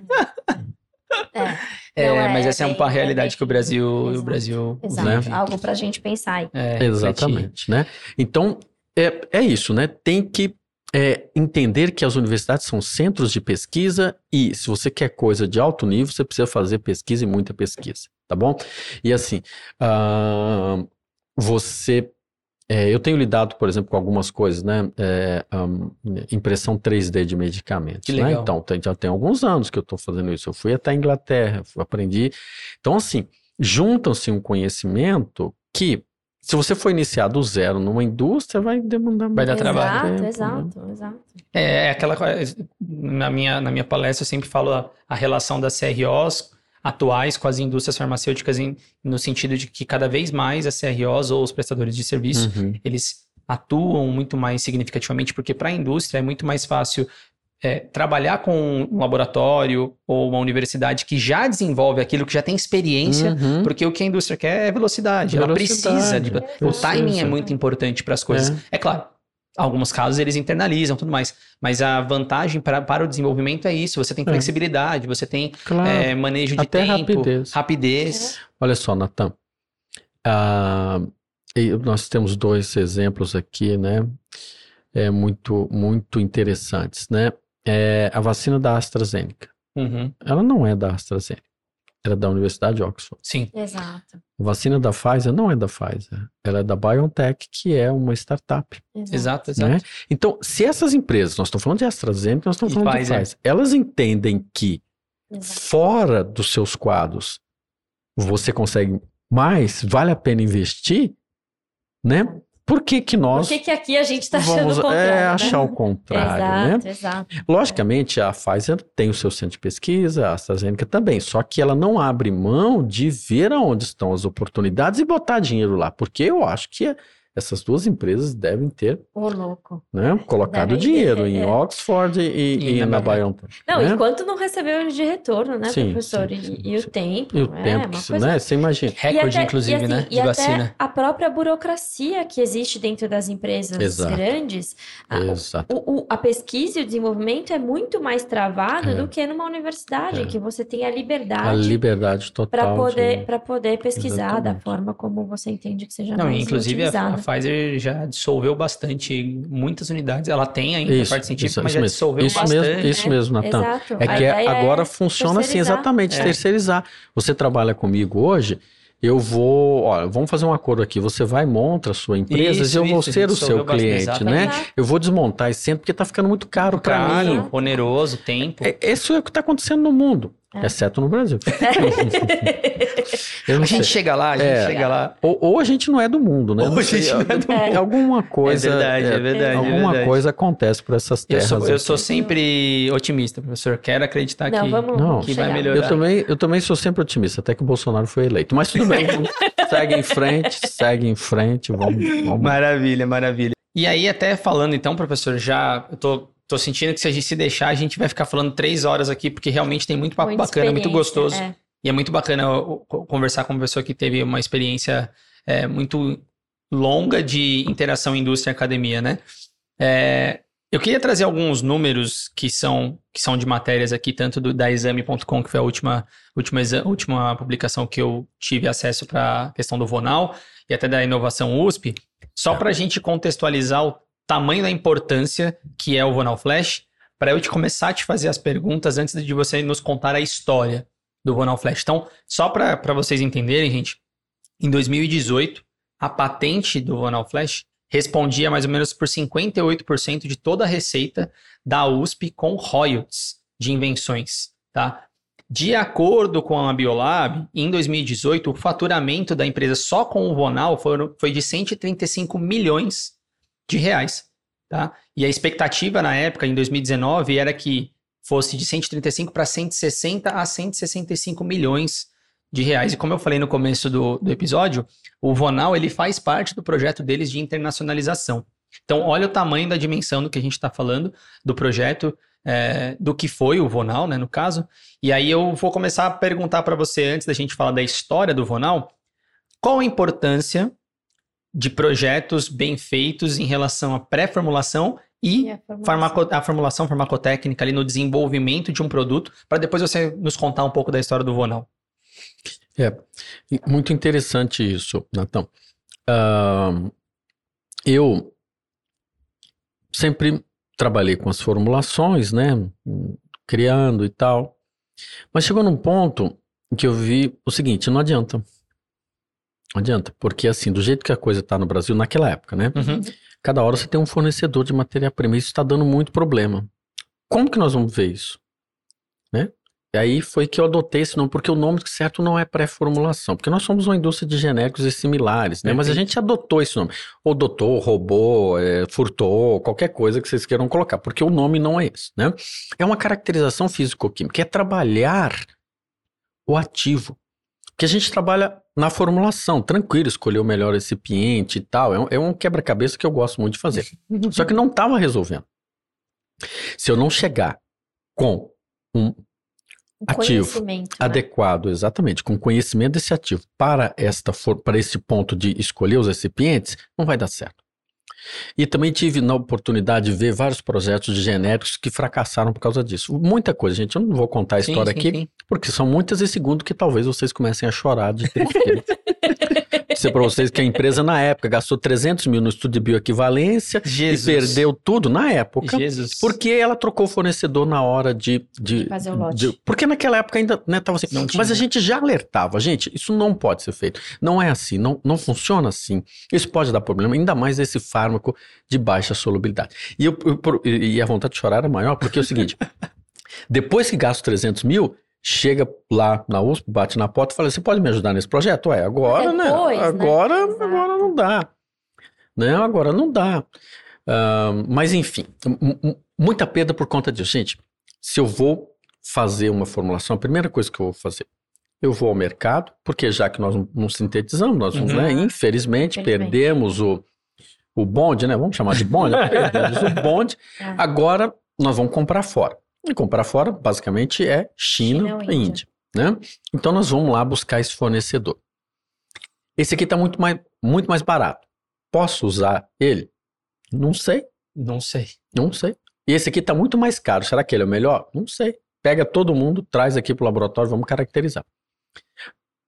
Primeiro, estuda, né? Vai na literatura, ah, olha só, esse fármaco aí tem polimorfismo tá? Esse fármaco de baixa solubilidade, só que a gente tem que repetir o estudo de solubilidade. Estoquei tal, tal, tal ali. Pega esses cinco, compara. Qual a forma polimórfica que está ali? Né? Faz a difração de raio-x, estuda, né? Aí você tem o seu parceiro de raio-x que dá todo o relatório, aquela coisa bonita, né? Esse aqui tem 100% do polimorfo A, esse aqui é 100 do B, esse aqui é uma mistura de 89,2% do, do polimorfo A, aquelas coisas extraordinárias. Você vai análise térmica, você faz infravermelho, você faz tamanho de partícula, você faz solubilidade, você faz tudo aquilo, bota num documento que se chama de relatório de pré-formulação, né? e aquilo, além de servir depois para você entrar na Anvisa, mostrando para a Anvisa que você fez um bom uhum. trabalho, que eu costumo brincar, né? No Brasil a gente não não escolhe um fornecedor, o fornecedor que escolhe a gente, né? Ele fala assim, eu vou vender para você matéria-prima. E é assim, né? Não, não, é eu que falo assim, não, eu não quero isso. Eu, vou, eu quero esse aqui, porque eu estudei e tem que ser 100% polimórfico, esse tamanho de partícula, isso, aquilo, aquilo, aquilo. Eu quero isso. Aí você vai lá no DMF, trabalha aquilo, negocia com o fornecedor, né? Olha, eu preciso disso, você precisa melhorar o tamanho de partícula aqui. Você, não, o seu DMF aqui está meio incompleto negocia, acerta, é um, é um processo de negociação, né? E de parceria, e de né? parceria. Porque não é só um Isso. fornecimento simples. Né? Isso, e eu, eu, até brinco, né? Brincava muito com os meus alunos na graduação, é, dizendo o seguinte, você, que equipamento você precisa comprar para fazer pré-formulação, tá? Eu preciso comprar tamanho de partícula, tal, tal, tal, e um chinês ou uma chinesa. Sim, que fala chinês porque é. você vai precisar negociar com esse Exato. cara. Isso é verdade. E não é brincadeira. Se não, tiver não, alguém não. que entenda chinês e que te ajude na negociação, de preferência, se for farmacêutico, que sabe o que está falando, melhor ainda. É. Isso é importante. Porque, tudo bem, você fez todo um estudo e, e, e quer aquilo, mas se isso não for transmitido lá para ele, numa negociação, e outra, gente, não é só saber falar o chinês, mas é ser chinês mesmo, porque entender como é um é, processo de negociação. Né? É. Né? Exato. Então, isso precisa ser trabalhado. Então, tudo isso precisa ser feito para você chegar numa formulação e falar: esse aqui é o princípio ativo, nós só vamos trabalhar com ele. Aí, né, no relatório de pré-formulação, isso está bem documentado, selecionado por que, que foi, por que, que não foi, tal, tal, tal. De novo, esse documento serve para a Anvisa e serve para o formulador. Né? Então ele vai lá, abre, ó, oh, tá vendo? O fármaco ele é, hum, é sensível à luz, ah, e tal, olha só, e tal, isso, aquilo, e tal, tal, tal, tal, tal. Pronto, fica mais fácil formular. Aí sim vai ser escolher o recipiente, fazer aquela brincadeira gostosa de quebra-cabeça, né? E eu já sei se o fármaco é de alta solubilidade ou baixa, porque não é a mesma coisa desenvolver um ou outro, né? E por aí vai, a gente, né? Aí a brincadeira fica divertida, né? E aí você formula, você formula, né? E, e, e, acerta direitinho as coisas e tal. E lembrando o seguinte, com o novo conceito de qualidade agora na indústria farmacêutica, que é o Quality by Design, você não pode abrir mão disso, tá bom? Antes a pré-formulação, ah, a Anvisa não está pedindo, porque na Anvisa você não tem nas suas resoluções, não tem o termo assim, pré-formulação, entregue um relatório de pré-formulação, não tem isso, mas uhum. tudo que está sendo colocado ali, de forma às vezes até meio dispersa, é um relatório de pré-formulação. Então faz o relatório pronto. É. Né? Eu acho que eu acho que só só complementando, Sim, professor, ele faz parte é, do do que na verdade a única a única exigência da Anvisa que é o documento de desenvolvimento do produto, uhum. né? E que obviamente começa nas suas fases pré-formulação, é. né? Não que a área se eu exato, concordo com você porque eu acho Mas que tem um nome? Uma... Se não, se não fosse pré-formulação. Eu, eu, chamo de caracterização físico-química. Exato. Assim, que é. e de que verdade, na verdade é, é isso. É. E isso é muito importante, inclusive, eu achei muito interessante que o senhor trouxe isso. Gente, a gente não combinou essas coisas antes do. Mas é um alinhamento aqui, ó, de, de quem tá. Quem é inconformado e vai atrás, né, de respostas para aquilo, porque pré-formulação, na verdade, é tudo que se faz anterior ao desenvolvimento da fórmula, certo? E você tem a parte de caracterização física ou fisicoquímica do ativo, e você tem outras, outras, é, outros estudos que também vão ser realizados, por exemplo, o estudo de compatibilidade, que não é um estudo físico, na verdade é um estudo químico, é, que vai prever algum problema com relação à exposição à luz, alguma incompatibilidade é né? com o recipiente que a formulação quer usar e que a gente consegue entender que talvez isso seja um problema para a estabilidade do medicamento. Então, são feitos estudos de pré-formulação, que não necessariamente são só as caracterizações físicas, que vão alimentar a, a, a escolha, né? Na verdade, vão dar subsídios para a escolha dos melhores recipientes, do melhor processo, etc. Então, acho extremamente, assim, é pertinente a questão de a gente repensar o que é a pré-formulação, tirar essa coisa de, ah, eu estou fazendo só uma caracterização física. E também acho é, que, que a gente tem que fugir um pouquinho, porque eu costumo dizer que a, a indústria ela só se desenvolve e só faz as coisas quando a Anvisa pressiona, né? Eu acho que hoje a pré-formulação tem empresas que ainda não têm uma área dedicada a isso, e outras já, já estão mais desenvolvidas com relação a isso, mas porque a Anvisa começou a cobrar muito essa questão de caracterização física e etc. Né? É, então, acho que a gente precisa entender e, e, e também separar essas coisas para que não vire um protocolo, não vire checklist. Porque é isso que o professor está falando, gente. A gente, olha, por que, que isso existe hoje? Porque já deu muito trabalho. Né? Foram perdidos inúmeros, milhões de é, reais é, para poder fazer acabou isso. Acabou de dar exemplos disso, né? Exato, milhões de reais, para depois você entender que o problema era uma, um estado físico, é um polimorfo, um polimorfo, um tamanho de partícula, alguma coisa nesse sentido. Então, por que não estudar algo que seja racional, né? Pra, uma escolha racional do, das suas, suas matérias-primas. Escolha baseada processo. em informação. Informação.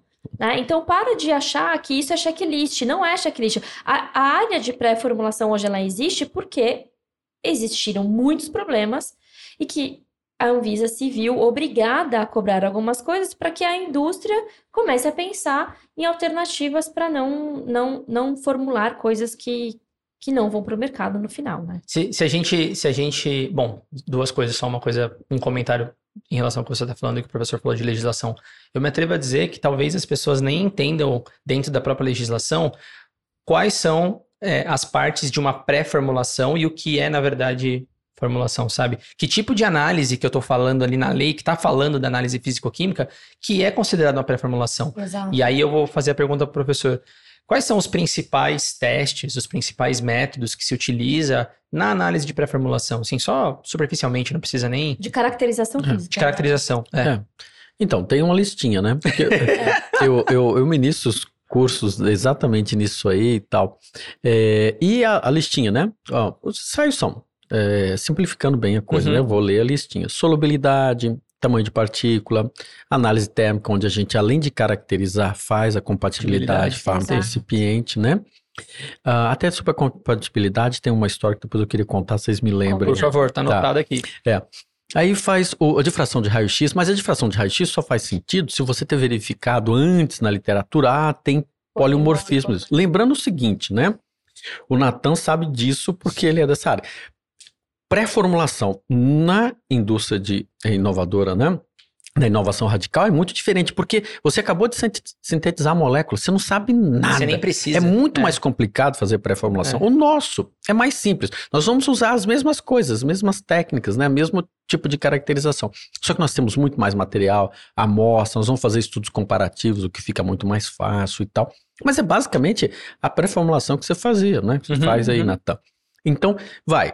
ahn, tamanho de partícula, ah, a, a difração, densidade verdadeira, compactada, fluxo do material. É uma brincadeira divertida, tá? Você, comparar tudo aquilo, bota num relatório, você fala, olha, esse fornecedor, aquele e tal. Às vezes você chega à conclusão também, olha que interessante, Maria. Tudo igual. Os cinco fornecedores são iguais. Perfeito, Exato, tudo bem. perfeito. Compra o mais barato. É, exato, exato. exato. Né? Mas eu tenho base para poder fazer É. isso. Eu não, eu não acho, né? Então, assim, a coisa fica muito mais interessante. Ah, mas dá, gasta dinheiro. Gente, economiza dinheiro pra caramba. Tá muita dor de cabeça, vale a pena, né? Então, é uma pequena lista ali de ensaios que você faz de caracterização, né? Que são importantes porque elas vão ter impacto na qualidade do seu produto. E é isso que eu falava antes da- do, do novo conceito de qualidade, que é o Quality by Design. Você não vai conseguir mais formular se você não fizer isso. Porque você vai ter que dizer o seguinte: eu vou fazer uma análise de tamanho de partícula no meu produto, no- na minha matéria-prima, porque eu cheguei à conclusão que isso é importante para o meu perfil de dissolução. Exato. Um E eu parâmetro crítico. E é um parâmetro crítico. Então, a coisa é muito mais racional agora desenvolver dentro do conceito de quality by design. E dentro desse conceito, esqueça se você for fazer tentativa e erro. Não Ah, existe mais a tentativa e erro. Eu nunca devia ter existido, mas fazer Mas o é o que né? foi, né? Foi, É. foi o que foi, né? Foi. É, é, então precisa trabalhar numa coisa que te dê mais informação. E, e a pré-formulação é isso, a informação é, é uma. Você vai decifrar ali, né, o, o, o fármaco, né? Exato, exato. Não, e, e- outra é que eu, eu vejo em algumas empresas que têm a pré-formulação, para cumprir regulamentação, às vezes ela é feita em paralelo com a formulação. né? E aí, gente, Aí, assim, ó, eu costumo dizer o seguinte: se você está fazendo um teste para cumprir checklist regulatório, faz qualquer coisa, é, né? Às vezes você pode justificar com base em literatura. Não precisa nem perder É, tempo. e a legislação tá cada vez mais indo pro sentido de dá pra Justificar? justificar. É, se você Então, tiver... assim, se for para fazer isso, justifica, né? Faz qualquer coisa, uma, uma- faz ponto de fusão. Sabe assim, É. coisas que vão ser mais simples, é. porque não faz o menor sentido a gente ficar fazendo um baita de um estudo de caracterização para suprir uma e para informar um farmacotécnico sobre as melhores condições para o desenvolvimento, se aquilo já Não, e eu já vi, inclusive, a aula do professor mostrando é, comparativamente alguns produtos, eu não lembro exatamente quais.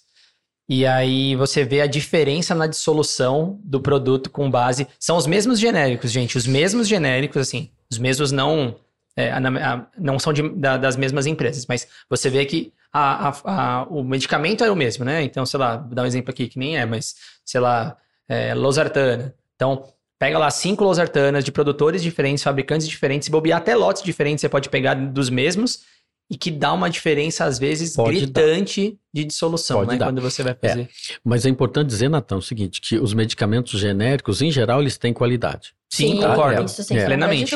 Mas esse é um problema, não, porque senão muitas pessoas usam isso contra os genéricos. É, não. Não. O problema não é do genérico, o problema é da situação que nós vivenciamos no Brasil. plenamente. Exatamente. Então, existem produtos, quando você pega 10, 5, ali você fala: olha, esse aqui não tá legal em relação aos. Mas a situação é bem pior, porque nós também temos um trabalho de, de é, América do Sul, tá? Tive a oportunidade de, viajando por esses países aí, né? É, comprar medicamentos em Bolívia, Peru, Equador, Colômbia, né? E, não que eu tivesse ido na Colômbia, mas você tem o acesso, Não, ao, medicamento, acesso ao medicamento, né? claro. Porque no Peru vende medicamento da Colômbia sim, e por aí sim, vai. sim. Então eu juntei bastante coisa e fui pro laboratório, né? Os meus alunos. E a gente achou a situação deles é bem pior do que a nossa, Nossa. tá bom? Bem pior do que a nossa. E muitas situações aí, gente, além da formulação não tá legal, a pré-formulação não tá legal. Então, assim, no Brasil, a gente tem que reconhecer que a gente caminhou bastante. Só que Exato. não é mais suficiente. É Exato. preciso continuar evoluindo. Não, é como vocês falaram, não dá para ficar esperando a Anvisa dizer o que, que vai fazer, porque a Anvisa nem é sua sócia. É. Não é verdade? A Anvisa, Muito pelo contrário. muito né? pelo Ela contrário, a é- Anvisa ela não, não é sua sócia, porque eu, eu espero, né? Eu vou discutir com o meu sócio, né? Mas eu não, a Anvisa não, não pode determinar, ditar as diretrizes. É você que tem que assumir o comando. Isso aqui é importante, eu vou investir nisso. Exato. hã? O Eu vou medicamento é seu, a responsabilidade é sua, né? A É lógico que responsabilidade a é hora sua. que a Anvisa aprova, ela compartilha da responsabilidade. Exato. Mas quem vai responder por aquilo, certamente. Isso, o produtor é o você. responsável. Não, e uma coisa só para tornar mais palpável o efeito, professor, até para vou pedir para você explicar também de modo bem, bem simples. Qual o impacto disso no efeito do medicamento? Para as pessoas entenderem que pode parecer que não, mas um polimorfo diferente afetando a dissolução afeta no quê? É, afeta na biodisponibilidade, né? Então, o- porque assim, o efeito do fármaco é o mesmo sempre. Se eu tomo losartana, o efeito é sempre o mesmo, né? Sim. Ali, Reduzir simplificando a as coisas. pressão, né? Reduzir, a pressão arterial, Uhum. exatamente, né? Ainda mais assim, tá chegando a eleição e tal, né? O pessoal fica nervoso. Vamos dobrar aí a dose de losartana, né? Então, você tem esse efeito. Qualquer losartana que você toma vai ter este efeito. Agora, se o seu sua losartana, nesse nosso exemplo hipotético, ela tem uma baixa biodisponibilidade, ela não vai conseguir baixar a pressão arterial do nosso paciente no mesmo nível. Então, o problema da biodisponibilidade é a intensidade do efeito, Exato. porque a absorção fica comprometida. Exato. Estando comprometida, boa parte da dose não vai para o sangue. Isso é biodisponibilidade. Né? Agora, esse problema de polimorfismo e tudo vai desembocar ali. Uhum. né? E, e assim, ah, ah, mas o genérico ele foi feito uma bioequivalência. Isso, tá certo tudo. Só que assim, foi feito.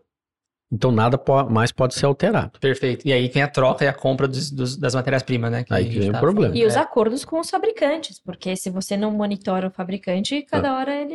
É. É, ele mesmo faz as suas alterações. Exato, claro. exato. Ele sempre vendeu, o lote dele era de 100 quilos. O negócio está vendendo muito, ele vai passar a produzir Uma- 500, 500 qui- ou uma tonelada. Tonelada. é. O processo mudou, agora ele já não consegue mais reproduzir. Você sabe disso. Sim, não, e eu acho fascinante isso, sim. É. Eu acho esse estudo fascinante. Polimorfo é uma coisa Nossa, é impressionante, apesar de impressionante. pode Trágico, mas parecer... Eu ia dizer complexo. Comple- Não, vamos, vamos falar trágico que fica mais, né? Exato, exato. Se não estudado, ele é trágico, Ele- né? ele Porque os diferentes polimorfos têm diferentes solubilidades. Portanto, É. a dica aí Não, totalmente, É. totalmente. É... E professor, já vou começar a fazer a pergunta Hum, tão esperada. hum. Conta pra gente como foi a história do Vonal, como que começou, da onde surgiu, sua interação com a indústria, como é que foi Tá. isso? Ó, vamos tentar falar de um- uma forma diferente, tá Hum, bom? Assim, ah, o Vonal Flash é um sucesso. sim, Bom, É uma coisa É, extraordinária. Uma coisa extraordinária. Acho que talvez um dos poucos exemplos que a gente tem no Brasil. Hum. Extraordinário. A quem se deve isso? Biolab Santos Farmacêutica.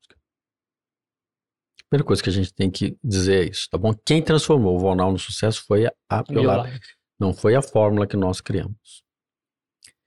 Ou seja, tem que ter parceria Com certeza. e bons parceiros.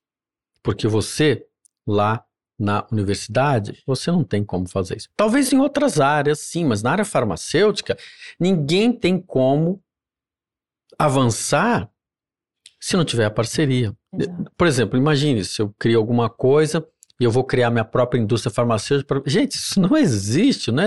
É, primeiro, porque eu não tenho dinheiro. Segundo, porque porque imagine você sair do zero para montar uma indústria farmacêutica. Pessoal, esquece isso, né? Uma é vez... toda a parte de registro, não é? Não é? Não, Você tem todo- então. você- é. Eu queria falar aqui, Maria.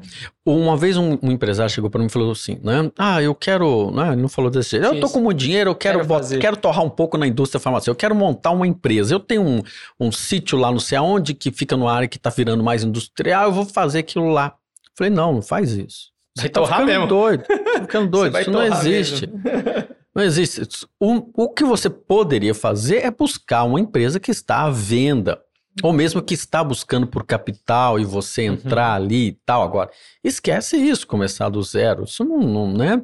É Não, muito difícil. não tem mais né, espaço, tem é muito espaço, difícil, é. né? Você precisa fazer isso. Agora, imagine um professor, né? Então, é a parceria, gente. É a parceria, né? Por isso que vai ser um sucesso. Então, mais do que você, hoje, minha opinião, tá? Uhum. Mais do que você ser um gênio, você ser um, alguém que consiga criar coisas extraordinárias, porque isso nós estamos cheios por aí, gente, convenhamos, né? Uhum. Convenhamos. É, ahn, e às vezes até essas criatividades são usadas para inventar né, novas modalidades de golpe e tal. Sim, né? verdade. Criatividade É. existe, ela existe, né? Então as pessoas são criativas. Tá. Agora o que, que você faz com isso, né? O que, que você faz com isso? O segredo é muito mais você saber o- como utilizar isso do que criar, né? Ah, então, o- eu acho que a, a questão é essa. É você se conectar com os seus possíveis parceiros. Isso falta muito no Brasil. Uhum. Essa conexão ela é um problema, mesmo dentro da universidade. Os grupos se conectam. É, Hoje está bem melhor, mas eu, é, eu mesmo já passei apertado dentro da universidade, porque tem lá um equipamento, mas eu não tenho acesso a ele, né? Não estamos conectados, Uhum. Exato. tá? Perfeito. E se já é difícil se conectar dentro do seu próprio ambiente, Imagina imagine fora. Então isso exige um grande, um grande exercício, né? Então eu tive a oportunidade, eu, eu, eu iniciei na indústria farmacêutica, conheço as dores e vai e faz e, e, e estuda, né? Porque isso é uma habilidade que você precisa criar, né? Negociação, eu nunca tive uma aula dessa dentro da universidade, Exato. nunca. Eu fui fora, eu fui fazer o curso Uhum. né? Que aliás eu, eu corri atrás. Eu tenho uma formação em gestão, porque eu botei dinheiro do meu bolso, eu fui atrás. Porque você não tem nada para fazer mesmo. Mas você vai fazer, ó, vou fazer um curso aqui na área de gestão. Não é verdade? Tem Tem pouca nada coisa, pra fazer, Tem nada pra ótimo. fazer. Tem pouca coisa se Pessoa pouca coisa para 30 horas fazer, né? E, e- e- mas isso é extremamente necessário, né? Eu lembro, eu fiz um- recentemente uma especialização em administração na FIA, né? Uhum. Já que vocês permitem falar aqui Claro, os nomes, né? vontade. Nós não estamos na Rede Globo, né? que é Não, proibido não, falar. não, não. Ahn, então, eu fui lá fazer e foi extraordinário, mas antes eu já tinha feito vários outros cursos, né? E assim, pô, eu já faço ainda toda terça e toda quinta ir lá pra FIA e tal, mas, gente, assim, é extraordinário, Exato. né? Te abre uma outra. Abre, é, Maria. um Inclusive, eu tinha que sentar para poder assistir aula, né? E me colocar no lugar dos meus alunos. Gente, quando a gente se mexe, é muito, muito importante, muito extraordinário. A gente apanha, a gente tal, tal. Mas então, né? Você está aprendendo, né? Então, você aprende tudo aquilo, inclusive negociar, né? Exato. Só que aí é o seguinte, eu já tinha, né? Negociação na prática, né? Só que aí me dá mais instrumentos. Você tem que ir evoluindo, porque as coisas também vão evoluindo. Mas o segredo é esse. Então, você se conectar. Eu, se eu tivesse chegado na Biolab e falar, "Ó, eu tenho um grande negócio, um negócio extraordinário, eu sou muito bom, eu isso, aquilo, papapá, não rolava nada. Eu só cheguei, tive a abertura, porque aqui preciso dizer, né, que, que a Biolab, ela é, ah, um dos, dos donos é o Dante, né, que é inclusive farmacêutico, né, Uhum. e que é, conversa com todo mundo, né, e tal. Inclusive, eles, têm, eles tinham, né, no passado, um- uma, alguma, algum laboratório incubado dentro da USP, não tinha no Isso. passado? Não sei se ainda Tinha. continua. Não, é, eles tinham lá no CETEC, né, Isso, exatamente. É, eles tinham sim, eles, né, na Não, parte sempre de muito síntese e perto, tal, é, é, exatamente, na parte de exatamente. síntese. Eles até criaram um antifúngico e tal. Então, você tem, né? Te dão essa abertura, então vamos sentar, vamos negociar, vamos conversar, vamos expor e vamos dizer: olha, eu tenho isso aqui. E você precisa ouvir a empresa, porque a ideia de usar a ondancetrona não foi minha. O pessoal que chegou e falou: olha, eu queria investir nisso aqui, na ondancetrona. Bom, eu tenho essa tecnologia aqui, nós vamos juntar e foi isso, né?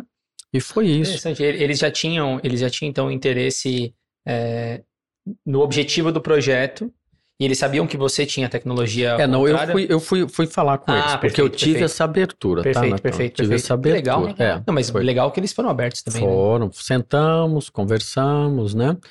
É, é, almoçamos, sim, porque Sim, se, sim. se for- se- se for, né, grandes coisas são feitas às vezes na hora No- do almoço, almoço. do jantar, e se de preferência regado a vinho, aí melhor Exato, ainda, exato. Né? ia falar assim, aí dá abertura É. de ideias Justo, ótimas. justo. Sim, sim. E daí se trabalha, todo mundo sabe o que tem que fazer, né? Eu sabia o que tinha que fazer, a Biolab sabia o que tinha que fazer, e sabia fazer muito bem, e tal, tal, tal. Então se vai criando, né? E é muito interessante, quando nós lá atrás sentamos e fazemos, né? A ideia era o seguinte. ahn, é, hoje parece irônico isso. Ah, o que que nós queremos? O ondansetron naquela época era muito focada no, no vômito eh, induzido por quimioterapia. Quimioterapia. É, Né? Exato. Então, a ideia era o seguinte: você vai poder tomar o comprimido a hora que você quiser. Quando você chegar lá, você já está no pico da ondansetron. Tá? Era uma coisa assim, simples assim. Uhum. Só que aí, ok, foi bem assim, mas aí também viu que para pediatria era muito melhor do que ficar dando metoclopramida para as crianças. E aí quem tinha enjoo, poxa, eu estou enjoado aqui no carro, onde é que eu vou arrumar água? É, não precisa, bota o comprimido na boca, no avião, no navio e né, por aí vai. Ah, ah, é impressionante. Eu, eu fui em Galápagos, É, né? sim. Muito Galápagos, muito legal. Só que aquilo ali, você não sabe a loucura que é quando até você chegar lá, né?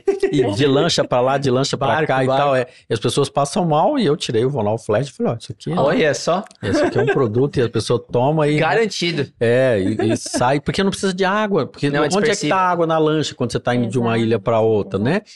E a, e a lancha te, te Não, dá uma é isso que- detonada, isso que eu ia perguntar. ela- É, só para contextualizar, Hum. o que que o Vonal Flash tem de diferente, né? O que, É, que você agregou, re- Isso. o que, o que que o projeto agregou ali na É. combinação de vocês? porque- Muito É, bom. eu eu sei, mas É, Uhum. porque a ondazetrona é um fármaco que está Ela no já mercado, existia, tem um né? monte Já de existia. comprimido É um aí, genérico, então, né? É um Exato. genérico. Então, qual que é a diferença do Isso. monoflash?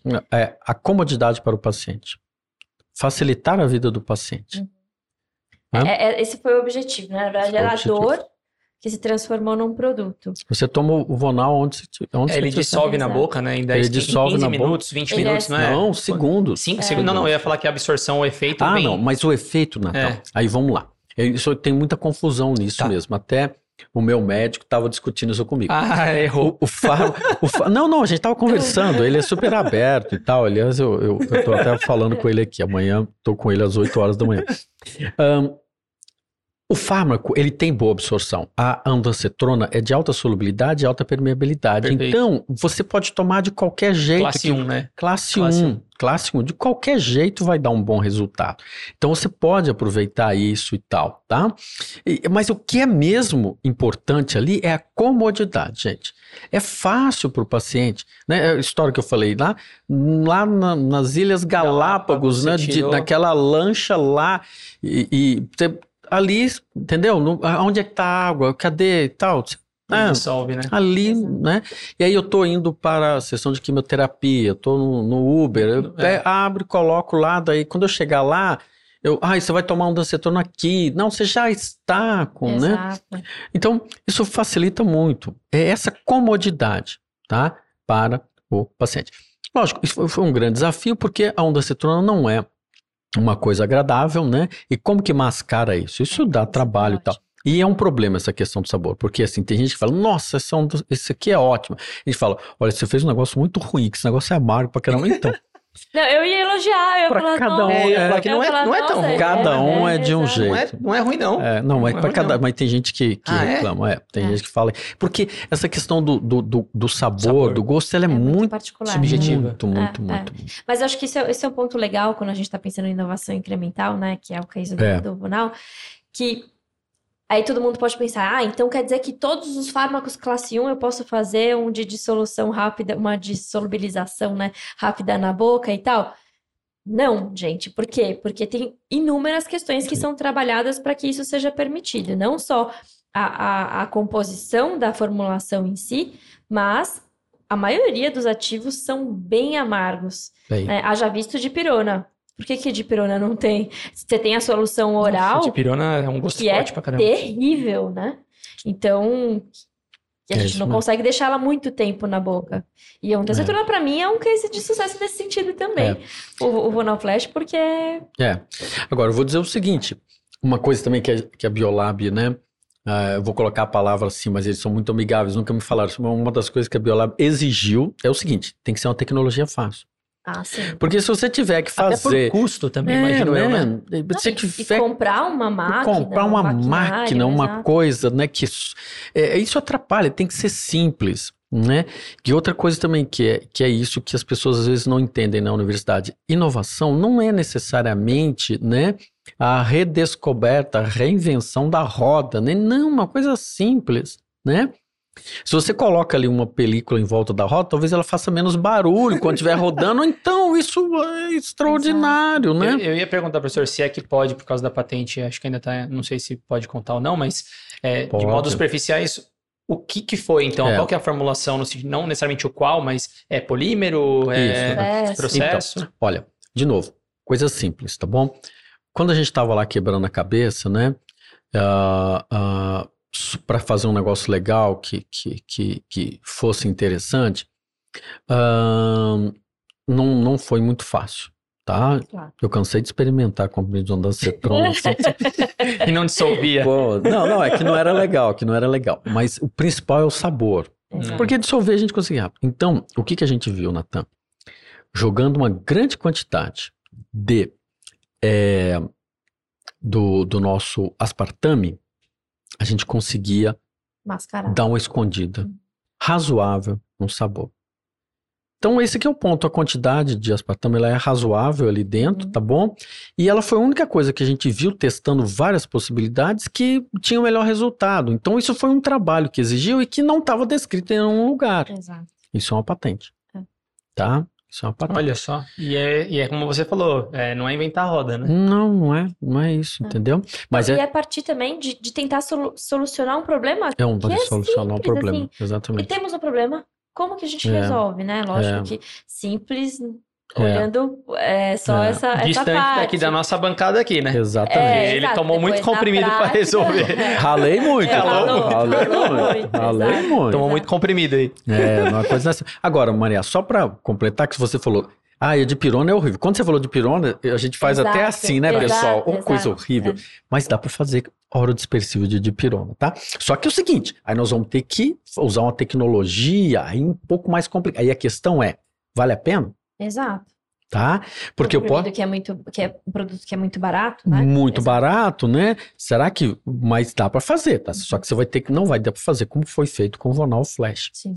Mas, ou seja, botou dinheiro na pesquisa, gente, a gente vai achar uma solução, Exato. tá? A gente vai achar uma solução. exato. Isso aqui é interessante. Se ela vai ser comercialmente viável, aí é É, outra questão, mas aí né? você tem que pensar antes, entendeu? Exato, exato. No Você- planejamento. Exatamente. Você chega e fala, olha, eu queria fazer óleo específico de pirona. É, tá, você fez aí, você tá sabendo o que você tá fazendo? Porque assim, isso não, você não vai conseguir vender um preço, É. né? E a tecnologia e tal, então tudo tem que ser visto, Exato, né? Porque senão o projeto nasce fracassado. Com exato. Com certeza. certeza. E professor, quanto tempo demorou? Nossa, você tá Mais ou roubando menos. as perguntas. Desculpa. É. Quanto- Então pode fazer. Não, não, já fez? Pode ser. Não, não terminei. Pode ir lá. Não, eu ia falar quanto tempo demorou do início da conversa até efetivamente vocês conseguirem entregar lá Isso. o, a formulação e depois conseguir a patente de fato ser Isso, colocado no isso.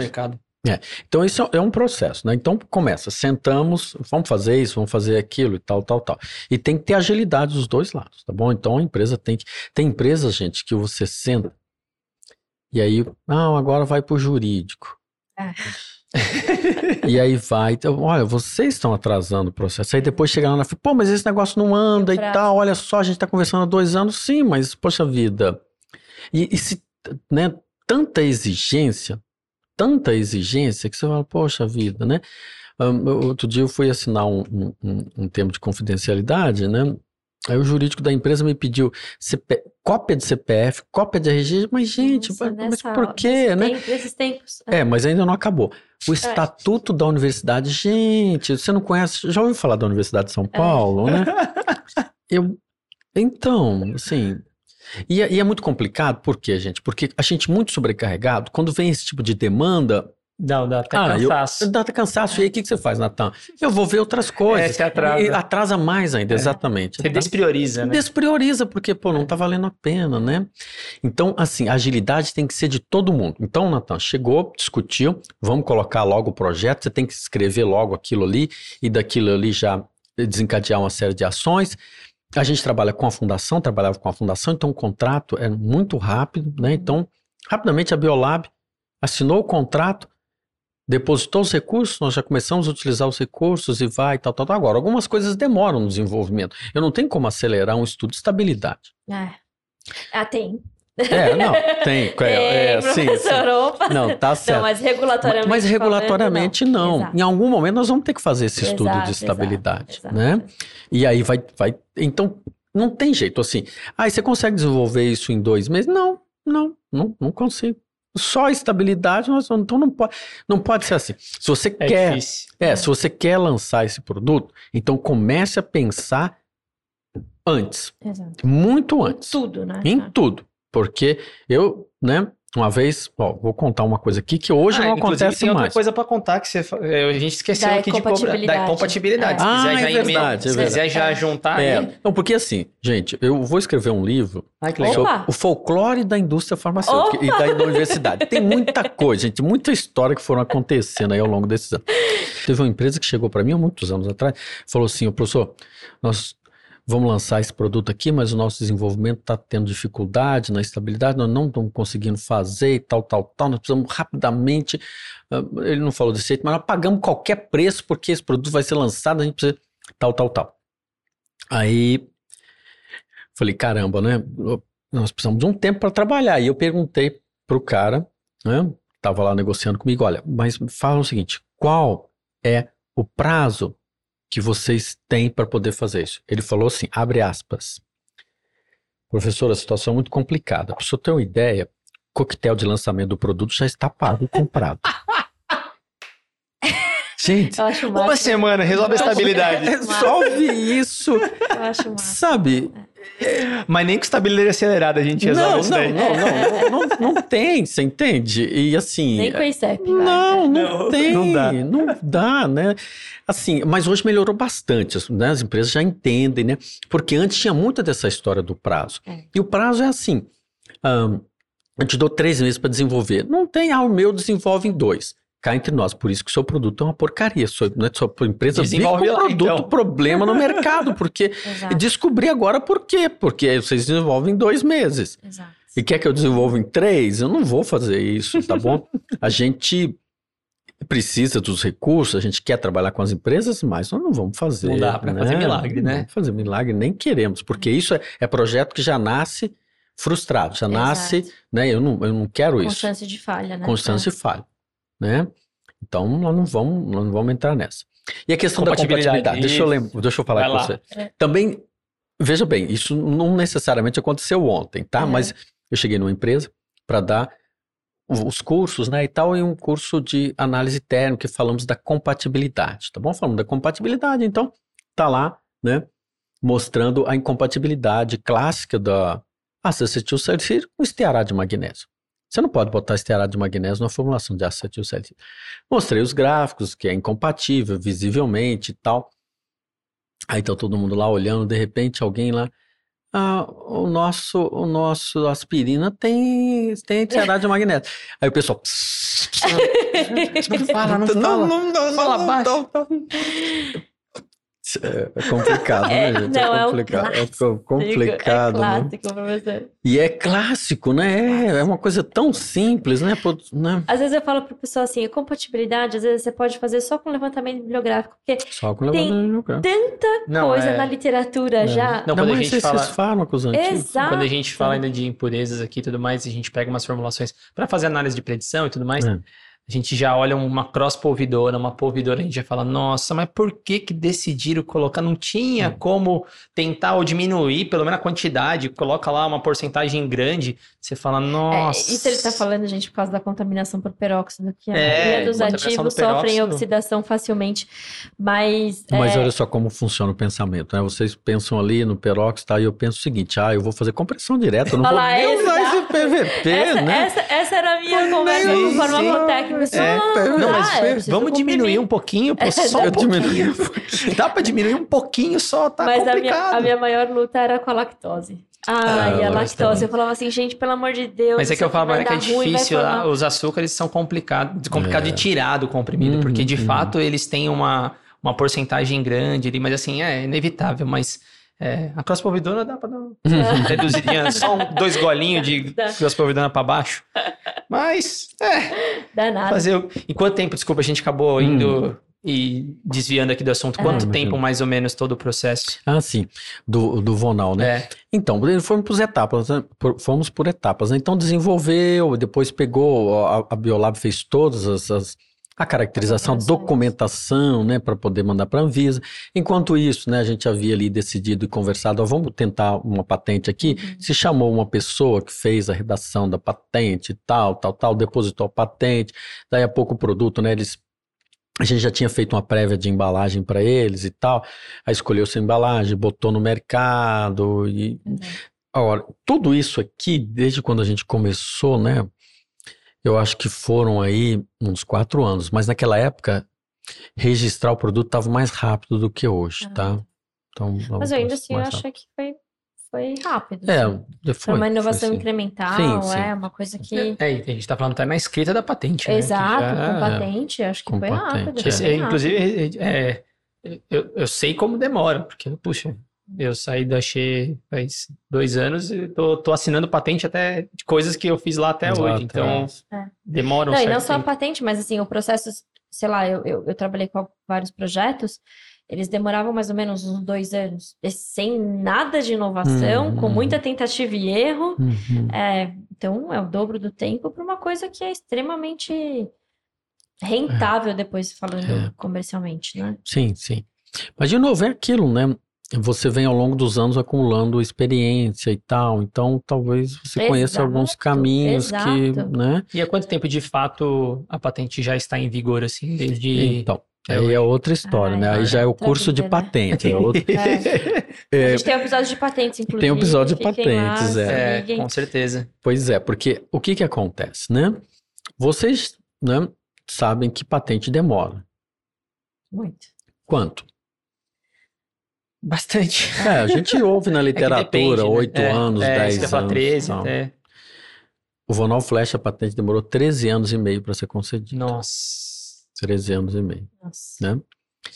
Então, assim, é muito tempo esperando. Só que é o seguinte, aquilo, a patente está depositada, se alguém protegeu, quiser, é, não protegeu, não existe, como diz, né, em direito, a expectativa de direito de que essa, né? Mas pode ser que ela não seja concedida. Uhum. E se ela não for concedida, quem ficou segurando os seus lançamentos, gente, é muito Já injusto foi. esse negócio, né? Não pode demorar tanto tempo assim. Isso é um grande problema para o país É, É? nosso desenvolvimento. o nosso desenvolvimento.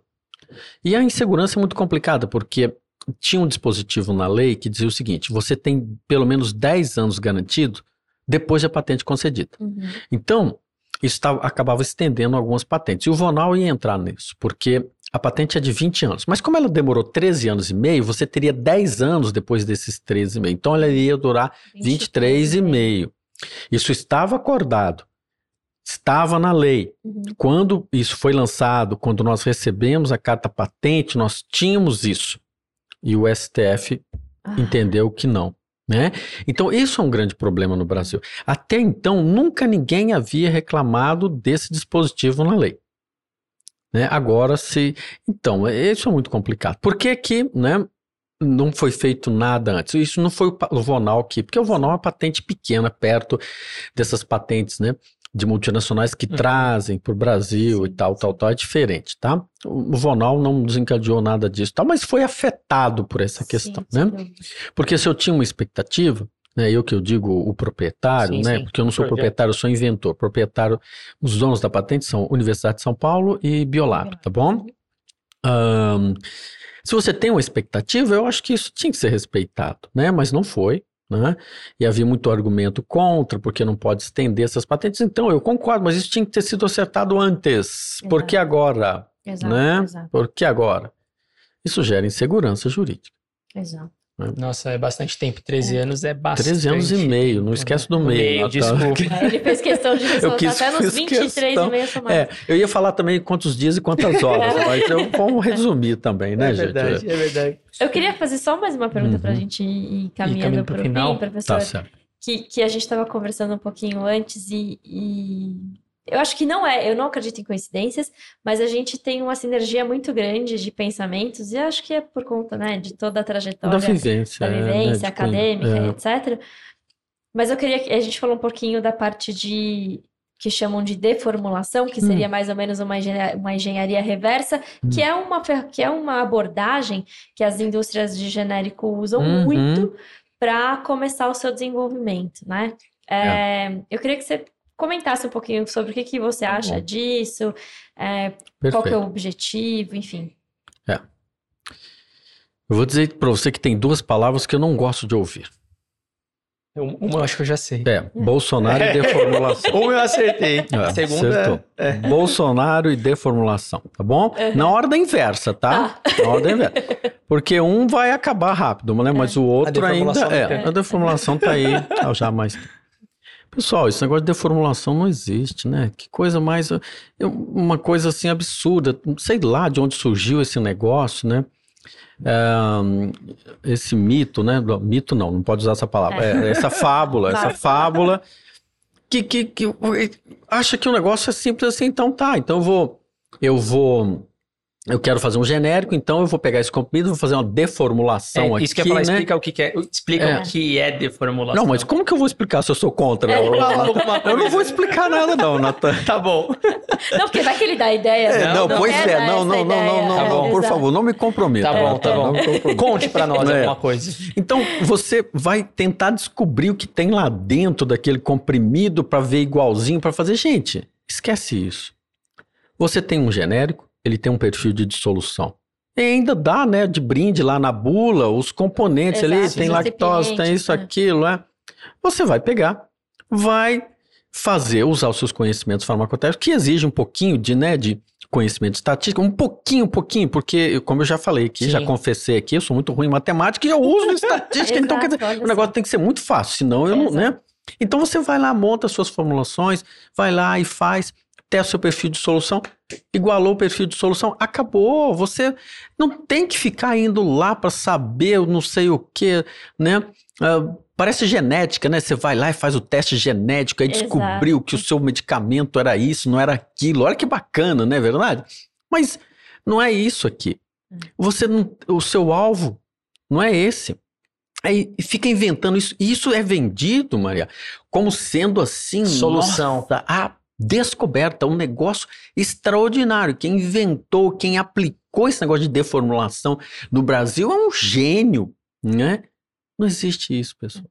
Não É, pra existe. mim é tapar o sal com a peneira, assim, é uma é, é um incentivo a gente saber cada vez mais menos sobre o nosso Cada vez menos. é, né? cada vez menos, assim, sabe? Porque se você domina o, a, a função dos recipientes, se você domina as opções de processo que você Exato. tem, que influenciam diretamente, né, é, na, na sua é, dissolução, enfim, não tem o porquê você. E se você conhece, claro, você tem um medicamento referência, você vai estudar um medicamento referência, não necessariamente deformulando, mas fazendo o seu perfil de dissolução, entendendo na literatura as características do ativo, e etc. é só- Pré-formulação. É só se. Ah, é, todos os estudos de pré-formulação que servem também para isso, para te ajudar. É e o mundo inteiro um faz pra assim. pensar, né? Esse negócio É. de deformulação, eu, eu queria saber de onde veio essa deformação, né? Isso, isso é uma discrepância, não é assim que se faz, né? Ninguém tem esse foco. E é tão simples fazer isso, né? Pô, um perfil de dissolução não é difícil você obter. Exato. Você trabalha ali. Ah, então, então esse fármaco de baixa solubilidade tá difícil. Aí eu fiz um planejamento, né? Um fatorial fracionado, eu vou fazer nove formulações. Essas nove não foram suficientes, mas me deram tanta informação Exato, que agora você- eu pego isso, faço outro planejamento estatístico e com um número menor de formulações eu chego ali. E nota, eu preciso desta documentação, porque eu tenho, tenho que mandar isso para a Anvisa, dizendo Exato. como eu cheguei ali naquela formulação e que eu descobri que tal coisa e tal, né? Porque daqui a pouco nós vamos ter que registrar no conceito de Quality by Design. Exato. Concordo. E aí, essas informações são importantes. As pessoas, se eu vou registrar um produto lá, aí eu deformulei, descobri que tinha isso, tinha aquilo, depois de É 10 anos vergonhoso. vendo, né? Fazendo, sei lá, uh, difração de raio-x, descobri que tinha aquilo e tal. Você mandar isso pra Anvisa, eu não sei. Eu- eu- Exato. É, é vergonhoso, né? é, Assim, a gente, Não faz sentido, né? eu, eu acho que é. Até perdi o que eu ia falar. É, não, a gente, a gente tá tão indignado, né, Eu Maria? fico, É. eu fico, eu fico, eu fico inconformada, assim, professor, porque eu acho que isso que o senhor descreveu, né, de fazer um planejamento, é, um DOE, né, um Design of Experiment, e, e testar aquilo que faz sentido, é o que a gente vulgarmente chama de pesquisa e desenvolvimento, né? Na verdade, estou brincando, gente, Ciência. não é vulgar. Uhum, Mas é ciência, uhum. né? Eu acho que achar que a pesquisa, que as indústrias de genérico. Nossa, esse, esse episódio está sendo bem polêmico, inclusive. Nossa. Eu estou adorando, porque É. o meu. Olha, mas eu vou É. fazer uma exigência, exigência depois pra vocês. Eu quero que vocês me banquem um colete à prova de bala. Porque Não, comprem os de, não, é. comprem o de vocês e comprem Exato, uma mãe. Já compra exato. três. Já compra Exato. três, É. tá? Tá bom. Tudo bem se tiver o logo de vocês, não tem problema, mas comprem um pra mim Exato, também, a gente tá? vamos providenciar. então. Vamos organizar isso. Mas é, eu acho o máximo as indústrias farmacêuticas aqui, de genérico, acharem que de fato fazem pesquisa e desenvolvimento quando a gente está falando de um desenvolvimento de genérico, né? De uma cópia. É, e que precisa de tanta manobra, como, por exemplo, essa deformulação, porque a gente ainda não conseguiu, né? Não conseguiu entender Na verdade, não conseguiu entender como é fazer a ciência e a inovação dentro do genérico. Exato. Porque QBD é uma inovação. Exato, assim, é você, é você é, né? usar a ciência, gente. Isso, É. a seu favor. a seu favor, sabe? Então, assim, parem de achar que de fato a gente faz pesquisa e desenvolvimento quando a gente está desenvolvendo genérico, porque acho que pode só chama de desenvolvimento analítico, desenvolvimento farmacotécnico, né? Assim, o negócio do P&D não, não, não, não é a cara disso, mas assim, ok, não tem problema. Não, É, dá vamos fazer P&D dentro disso também, né? Vamos Mas- evoluir. E assim, se, se- a hora que a gente começa a usar esses conceitos, começa a usar a ciência para isso, e aí, é a hora que a gente está falando de pesquisa e desenvolvimento. E aí sim, isso, eu me colocando, por exemplo, no lugar de um, de um especialista da Anvisa que recebe um relatório de desenvolvimento com esse racional, porque a Anvisa, num relatório de desenvolvimento, ela não quer saber, é, ela não está se importando ali com, ai, é, ele falhou aqui, porque muitas coisas a gente nem coloca no relatório de desenvolvimento, né? Mas assim, coloca, porque você testou aquilo, aquilo faz sentido. Então imagina ela olhar todas as tentativas que você fez racionais, não é tentativa e erro, porque acho que é uma coisa que a gente precisa fugir também, né? Eu, eu tenho aversão, você falou da palavra deformulação, eu tenho aversão à tentativa e erro, eu tenho aversão a falar que as coisas são óbvias, porque, né? E também tenho aversão a falar que as coisas são inertes, porque não é tudo inerte, não. Mas é, é a gente trazer um pouquinho mais de, de ciência, de conhecimento, se aprofundar um pouquinho, usar a literatura que já tem um monte de coisa disponível, tem um monte de tecnologia que facilita a vida a favor de produtos melhores, de maior qualidade, de ganho de tempo, de perda de recurso, né, de evitar perdas de recurso e termos aí os produtos melhores. Né? Fa- Falei pra caramba, mas Com certeza. favor. Com certeza falou pra Produtos- caramba. Não, não. Com produtos melhores, né, Natália? Exato. Não, não Com que ele esteja certeza, ruim, gente. A gente já sim. falou aqui assim, genérico, gente, pode tomar, é confiável, passa por um monte de teste, enfim. Não. Só que a gente poderia otimizar isso Poderia. muito E mais, né? precisamos, né? Porque o conceito de quality by design é exatamente essa palavra de ordem, otimização. Exato. Ah, mas vai ter que fazer mais experimento, isso não é otimização. É claro que é. Vai fazer mais experimento, mas você não vai ficar perdendo lote mais. Verdade. Exato. Então, é otimização. Verdade, Exato. verdade. Não vai precisar fazer um pós-registro, porque você já não definiu. precisa mais do pós-registro. O Eu tenho Exato. design space, eu posso trabalhar ali dentro. Sim, se eu tem. precisar de trocar o fornecedor, se eu fico ali Se eu tô dentro, ali tá dentro, tá valendo. bom. É Exato. verdade. então, assim, se liga nessa. Se a gente já liga. teve um, um episódio de sobre isso com a professora Márcia da Unicamp, que é ótima também. Então, gente, tá vendo? A gente, é importante a gente trazer a universidade, a gente faz extrema questão de fazer isso aqui, professor, porque é de onde a gente veio, a gente é, reconhece as nossas origens, fez total diferença para onde a gente está hoje, e é onde a gente fala sobre ciência, né? Então, claro que temos profissionais excepcionais no mercado aí de trabalho Sim. também, temos que reconhecer isso, mas usem, usem a universidade, usem o conhecimento que é desenvolvido lá. Existe essa licença, né, da universidade, licença não é, não é nem poética, porque é o que se faz lá dentro mesmo da, da universidade. Então, usem e abusem de aulas, de palestras, de contatos, e para que a gente consiga, de fato, evoluir. Pra. Nossa, foi muita Gente, coisa, é, episódio até- sensacional. é, eu quero fazer uma pergunta, que eu não sei se vai ser tão rápida, professor, mas eu quero muito ouvir a sua opinião, e depois a gente encaminha para o final de fato. Coloca três horas de É, episódio não, aqui, mas é que aí é professor. culpa do professor que tá aqui batendo papo É com a ótimo, gente, é. vai sair com colete de prova de bala junto com o nosso. Sair Eu junto. já tô Não, encomendando aqui, É, a gente. Pede, um, pede, pede pro, pro, pro iFood vir trazer aqui um colete de prova de bala. Professor, pergunta. Hum. A gente já fez essa pergunta para algumas outras pessoas que vieram aqui, que eu sei, mas eu acho que vai ser interessante ouvir da- da- o seu ponto de vista. É, a gente falou bastante de patente aqui, patente, patente. A métrica hoje de desenvolvimento do professor universitário, daquela coisa de conseguir. Projetos já são escassos hoje em dia, o financiamento, infelizmente, não está como foi em, em outrora, digamos assim. Então, está cada vez mais difícil, os professores têm que se capacitar cada vez mais, e grande parte do, do que o professor precisa para conseguir projeto hoje é publicação. Então, talvez, não sei se 50%, mas grande parte do que, cada, cada vez que o professor publica mais, ele automaticamente tem mais possibilidade de conseguir projetos. E aí tem sempre essa questão do aplicado, que seria uma patente, versus é, a publicação em si. E, e- na, na sua cabeça, no que você pensa, é, qual seria a melhor métrica? Ou se é uma, talvez não seja uma resposta simples, né? Mas qual seria a melhor métrica? Estamos numa métrica no contexto que o professor tem que ser o, o, a- o, o professor que vai publicar, imprimir paper ali, digamos, mas assim, sem muito critério do que está publicando, de realmente é, ter um retorno para a ciência, para desenvolvimento de alguma coisa, ou a gente tinha que focar mais em patente para alavancar nossa, nosso país, alavancar o nosso desenvolvimento? Qual que é a sua visão em relação a isso?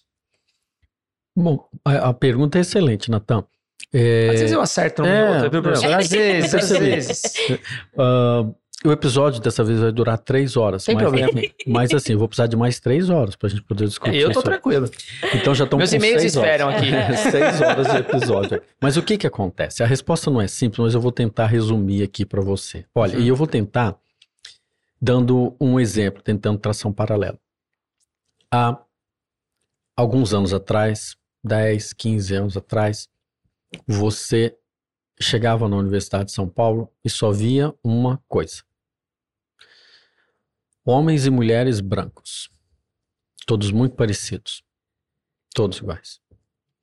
Hoje você chega e você, eu falo que a universidade foi colorida, tá? Uhum. Nós colorimos a universidade.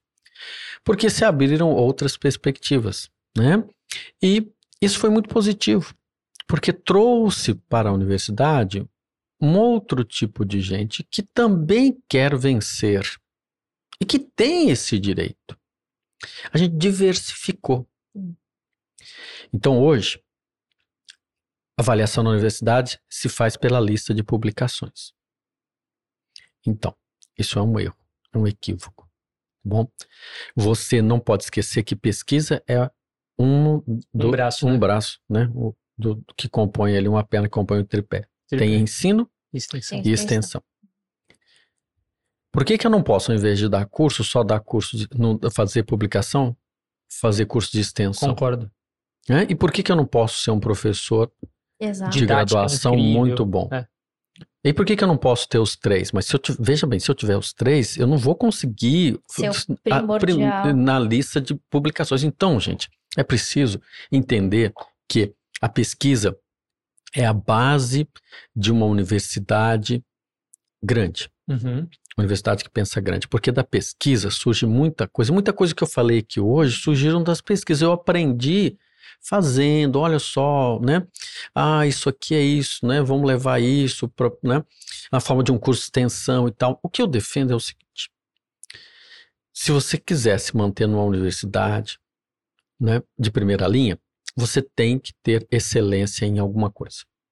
Esse é um ponto de vista muito pessoal, tá? Pouco discutido na universidade. Então, você, numa avaliação, você tem que dizer o seguinte: aonde eu sou excelente? Na lista de publicações. Pô, meus parabéns, Perfeito. bacana, legal. Eu sou excelente na graduação. O meu livro que eu escrevi, fruto daquela experiência, é conhecidíssimo no Brasil inteiro, todo mundo adota. Isso é excelência na graduação.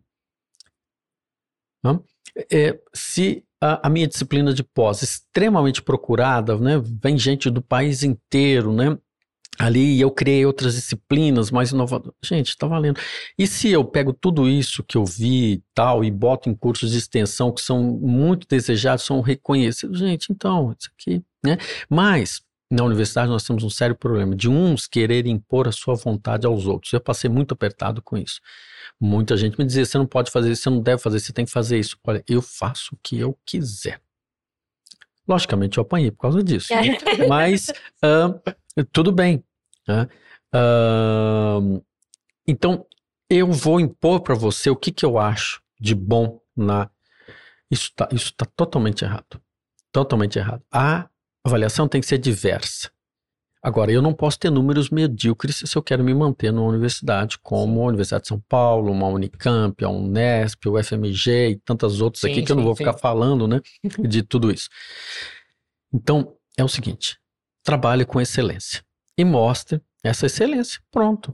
Perfeito. Não tem que ser lista de publicação, tá? Perfeito. Mas hoje ainda, né? porque isso favorece alguns. Sim. E esses impõem isso aos outros. Perfeito, perfeito. Tá bom? Concordo. Mas olha, no meu caso, eu tenho publicações, tá bom? Só que assim, eu publico num periódico que é o Dissolution Technologies, por exemplo. Gente, quando eu publico um artigo naquilo ali, eu já recebi proposta para escrever, e já escrevi capítulo de livro, já, já dei palestra nos Estados Unidos por conta de coisas que eu publiquei ali. Só que o fator de impacto, Natan e Maria, é 0,4. Né? Mas publicar ali é uma um coisa extraordinária. Visibilidade. visibilidade. É, exato. Você põe para rodar isso. que você faz. Por que que isso assim? Por que, que o fator de impacto é tão baixo? Porque essa área é a área aplicada. Agora, sim, se eu vou para uma área de mais básica, exato. fazendo pesquisa mais básica, eu consigo um fator de impacto, sei lá, 11. Sim. Então você é melhor do que eu. Porque eu publico 0,4, você publica no 11. Você é bem melhor do que eu. Né? É. E eu apanhei muito, tomei muito na cara por conta disso aí. Mas como nada, como um dia após o outro, hoje muita gente que me bateu me pergunta como é que, que se faz para fazer projeto com empresa. Com indústria. Exato. Né? Não, maravilha. Então, é. nada como um dia após o outro. A, a, é, e aproveitando esse desfecho que aí agora é a última, eu prometo, gente, agora é a última. Fala do projeto Embrapi, que a gente estava ah, falando um pouquinho atrás, que é, é bem, bem, legal. legal. Exatamente. Só pra gente fechar. Que é uma alternativa para se fazer. Exatamente. Que é o resultado disso. Porque tudo isso. Eu pensei nisso na hora Exatamente. de fazer a pergunta. o que que acontece? Esse Embrapi é, resume tudo isso aí mesmo que a gente falou. Né? A Embrapi, a empresa brasileira de pesquisa né, é, industrial, é, é, foi criado né, alguns anos atrás para poder aproximar a, a pesquisa da universidade com a, as empresas, tá bom? Então, a Embrapi, é, ela, ela, por edital, ela, ela chama para a montagem de centros para trabalhar com a iniciativa privada, não é só na área farmacêutica. Tá? Mas um, eles lançaram um edital, algum tempo atrás, para selecionar quatro unidades especificamente para a área farmacêutica. E nós, na Faculdade de Ciências Farmacêuticas e no ICB, nós nos juntamos, é, somos hoje uma unidade Embrapi. Legal. Então essa unidade ela tem recursos para poder financiar os projetos junto com as empresas. Então a empresa paga uma parte, a universidade paga uma parte, porque, gente, é, o, o, o, o que se tem na universidade, se você tiver que pagar, não tem como, gente. Olha Sim. a minha formação, Exato. quanto foi investido dinheiro Exato. em mim. Né? E todos os outros, né? Que tá Sim, imagine, né? imagine. Então, assim, a universidade entra com uma parte e a Embrapi entra com outra.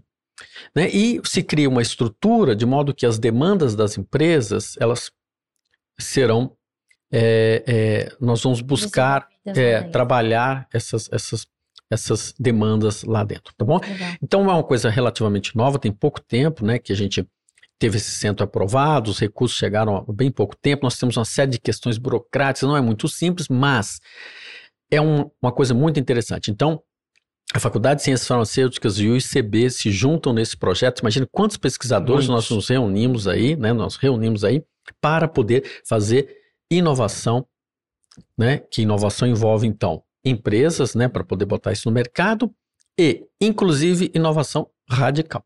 Uau, Sim. Radical, sim, porque imagina o que tem de pesquisador lá dentro, que às vezes está precisando ali de um, um aporte de recursos e, e esses projetos podem ser isso aí.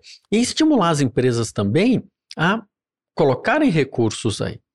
Né? Maravilha. Então, esse centro Embrapi fecha, fecha tudo isso aí, Perfeito. né? Vai, tem algum site, alguma coisa, professor, depois É. que a gente que eu posso colocar no episódio para divulgar isso? Isso. Lembra, se quem quiser tiver É. interesse. Nós, como o, o, o negócio é muito novo, nós ainda não conseguimos Tá criar, bom. mas o nome do centro chama-se CENFAR. Tá bom? Infar. É, se alguém quiser informação, tem o cenfar.usp.br, que é o e-mail que a gente tem, né? Perfeito. Mas vai ter o site, vai ter o Instagram, vai ter tudo isso para a gente poder. Nós estamos já conversando com algumas empresas, porque nós estamos prospectando projetos para levar essas demandas dessas empresas para dentro do, do nosso centro e num projeto que envolve é, gestão de projetos, envolve Uhum. tudo aquilo que a gente sabe que precisa ser feito, ciência de alto nível, pesquisadores de alto nível, né? E uma gestão é, é por trás disso tudo para a gente poder inovar. Que legal. Fique à vontade para usar as nossas, nossos canais Ah, aqui. eu agradeço. Se precisar, com certeza. Precisa de divulgação. E divulgação também para o DENFAR, né, que é o Sem laboratório que eu dúvida. coordeno. Esses são projetos pequenos, porque esse do CENFAR, do, CENFAR, do é Embrapi, grande, são né? projetos grandes. Nós Grandes. estamos falando até em inovação radical, aqui. é. O DENFAR trabalha mais com inovação incremental, né? E tentando apoiar as empresas para resolverem seus problemas, problemas inclusive de treinamento, né? Que a gente Claro, dá claro, muito claro. treinamento e tal. Então é uma coisa mais, mais, mais simples, né? Perfeito.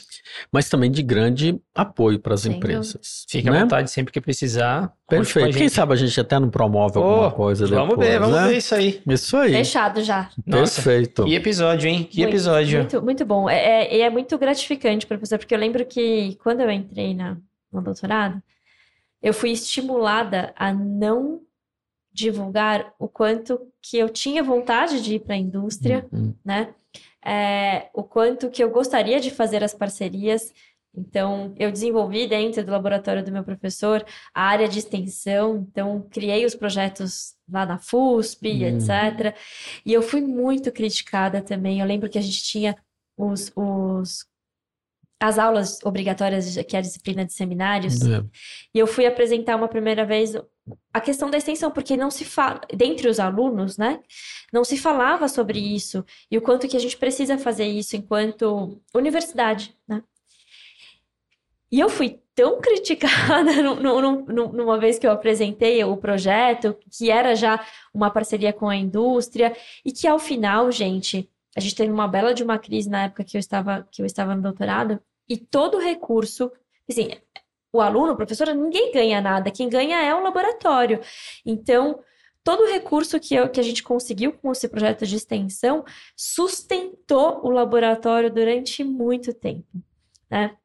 Porque não, eles não conseguiam mais projetos e as verbas foram cortadas, e a gente conseguiu continuar as pesquisas por conta dessa, dessa, desse trabalho de extensão.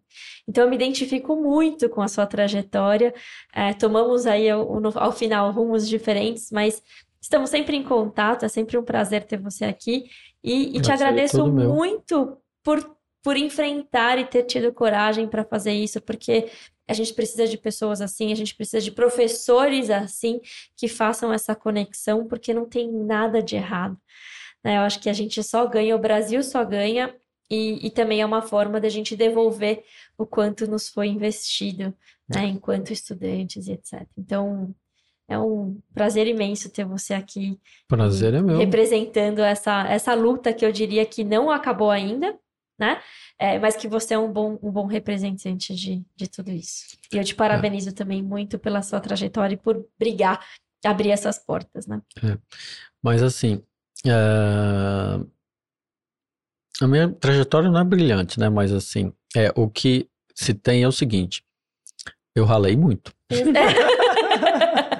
Ralamos, é isso, Isso, professor, né? é isso, é Só isso. Não isso. tem segredo. Não tem segredo, Exato. não tem segredo, Tá não. né? Obrigado, viu, gente? Imagina, mas calma que não acabou ainda não. A gente Acabou faz o não. último, O último- o último quadrinho aqui do episódio, Quadro professor, rápido. que é o quadro rápido, que Hum. é o de perguntas e respostas bate-bola, rapidinho, só pra... Ping-pong bem é, rápido. Mas antes disso, eu vou pedir para vocês curtirem esse episódio, compartilhem com todo mundo, sigam os canais da Spectra no Instagram, no, no LinkedIn.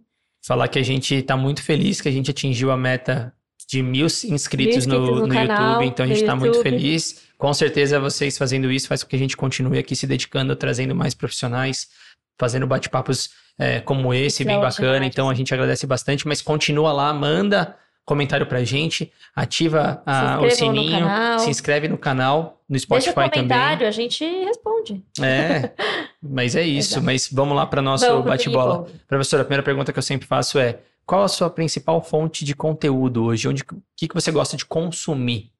Hoje é Instagram, internet, é, é literatura, é paper, é livro? O que, que você gosta de consumir? É internet, Internet? de maneira geral. Não que é, toda informação seja Ah, com confiável, certeza, Tem com que certeza. filtrar. Filtrando, mas né? a internet é uma, é uma fonte muito grande. Aí daí eu vou pro artigo, eu vou para onde for. Maravilha. Ou seja, respondendo rapidamente, Google. Google. Google. Muito. Justo. Ah, Tem gente que fala que Google não é uma boa ferramenta de pesquisa. Au. E super é. É que agora se você tá souber começando. filtrar, se você tiver uma análise crítica, você vai achar. Vai, você. Eu vou entrar numa parte mais técnica, tá bom? É... Caracterização de IFA ou pré-formulação? É, eu chamo de caracterização de. Boa. Beleza. É, qual a sua principal é, ferramenta de trabalho hoje, professor? O meu notebook. Notebook. Tá bom. Vai, Maria, você. Pesquisa, graduação ou extensão? Os três juntos. Eu sabia, Boa. você acho que ele não vai, não vai, não vai Eu- ele, é, ele é o típico exemplo que não consegue desvincular. Se tivesse uma sugestão de leitura, professor, para quem quer aprender um pouco mais sobre formulação ou caracterização de IFA, no caso, qual que seria? Ah, existem vários livros. Né? Vários livros. Vários, é difícil citar uma. Ahn, puxa vida. Tem algum site, alguma coisa que você recomenda? Ou algum, algum autor mais comum que aí é, Uhum. as pessoas podem É. procurar? É um Você, assunto, né? É, É. o- Eu recomendo sempre o seguinte, né? É, você vai na, na, na, na literatura, faz um levantamento bibliográfico, pede um artigo de revisão sobre o assunto. Perfeito. Perfeito. Um artigo de revisão sobre o assunto. E aí, o que mais? A última, vai, pra gente não estender A tanto. É. Não, bom. fiquei tranquilo. Não, eu ia. Eu tinha pensado em alguma, aí você. É, Tá. Minas ou São Paulo? É. Eu tenho uma. É. Minas ou São Paulo pra você. e aí você me deixa numa situação de... É. Mas, é, é, eu sou mineiro, né? Sou mineiro. Não precisa responder mais nada, fica tranquilo, não vamos nos comprometer. É, Maravilha, maravilha. É, professor, mais uma vez, acho que faço das minhas as palavras da Maria. É um prazer recebê-lo aqui. Eu fiquei muito Prazer é feliz meu, porque gente. é um episódio que realmente queria muito discutir, ter a oportunidade de conversar com você sobre é, o Vonal, sobre é, uma coisa que talvez poucas as pessoas conhecem, poucas as pessoas sabem que foi feito dentro da universidade. Claro, com uma parceria que a gente desenvolveu, que a gente acabou de comentar, mas é importante dizer que foi feito dentro da universidade e isso mostra o potencial que o nosso país, que a ciência brasileira tem de mudar o futuro. E a gente está num momento Sim. muito importante para dizer isso, é, do como a gente pode mudar daqui para frente se a gente começar a fazer bem feito a partir de hoje, né? Então, fico muito feliz da sua presença. Os nossos é, canais estão sempre abertos, que o senhor precisar sempre conversar com a gente. Então, Legal. mais uma vez, muito obrigado. Maria, você quer Eu só quero coisa? agradecer de novo, é sempre um prazer. É, ferver ó, o cérebro com, com você, é ser provocada por você, eu acho que é uma provocação necessária e é um grande exemplo para gente, a gente seguir aí de perseverança, de inconformismo, de foco e, e de coragem. Parabéns, professor. Obrigada, viu? É, eu que agradeço. Eu só queria, para a gente fechar, acrescentar uma coisa no meu currículo que a gente não comentou aqui, mas é, é preciso muito dizer. Meu currículo, ele é incompleto, mas como não tem no, no, no, no Lattes espaço para colocar isso, eu queria que fosse acrescentado, né? É, de tudo as poucas coisas que pode se dizer a meu respeito, eu queria também que acrescentasse o seguinte. é pai da Mariana e do Gustavo no meu currículo, tá bom? Por quê? Porque assim, se a gente tem toda essa questão que a gente discutiu e tal, tal, tal, tal, tal. Mas a gente tem que ter esperança, né? A gente tem que entender que, é, é, apesar de tudo isso, as coisas caminham e a gente acredita, né? Então, assim, é, entre os meus feitos, então, né, eu sou pai da Mariana e do Gustavo, que é o meu, é, é o meu investimento no futuro, né? E, e que eu acredito, né? Porque se eu não acreditasse no futuro, não, não teria isso no currículo. Exato. Bom, muito Maravilha. obrigado, Que bom. gente. Fechou com chave de ouro, professor. É. A gente tem um episódio sobre parentalidade também, porque eu acho que isso é uma coisa que é, hoje, dentro do currículo das mulheres no, no Lattes, já, já tem, porque não tem como competir de igual para igual, sendo que a gente tem que dedicar um tempo da nossa vida para isso também, não é? Afinal de contas, se a gente quer Exato. contribuir com a evolução, Exato. nada mais justo do que fazer uma contribuição efetiva e deixar um legado aí, né? Senão fica incompleto. Incompleto. Tá certo. Exatamente. E parabéns por isso. Obrigada por essa, por mais essa contribuição para a sociedade. É, nessa, eu, nessa eu caprichei. É. que bom, que bom. Mariana e Gustavo, é- essa foi. Perfeito. Futura matemática e engenheira. É, Não, então. futuro Ele- matemático. Ah, ele. futuro matemática É. e engenheira, tá certo. Então, galera, mais uma vez, muito obrigado. Espero que vocês tenham gostado de mais um episódio aqui que a gente é, compartilhou com vocês. Não esquece de se inscrever nas nossas redes, nossas redes sociais, tanto no Instagram, no YouTube, no Spotify e no LinkedIn. Qualquer mensagem, qualquer dúvida, manda lá pra gente, sugestões também, qualquer tipo de mensagem, a gente fica muito feliz em receber e te responder. E, para fechar, como sempre, que o acaso favoreça as mentes preparadas e que alguma informação desse bate-papo que a gente teve sirva como o acaso que vocês estão esperando, tá bom? Então, até o próximo episódio e tchau! Tchau. Muito bom. Que bom, gente. Foi muito bom, professor.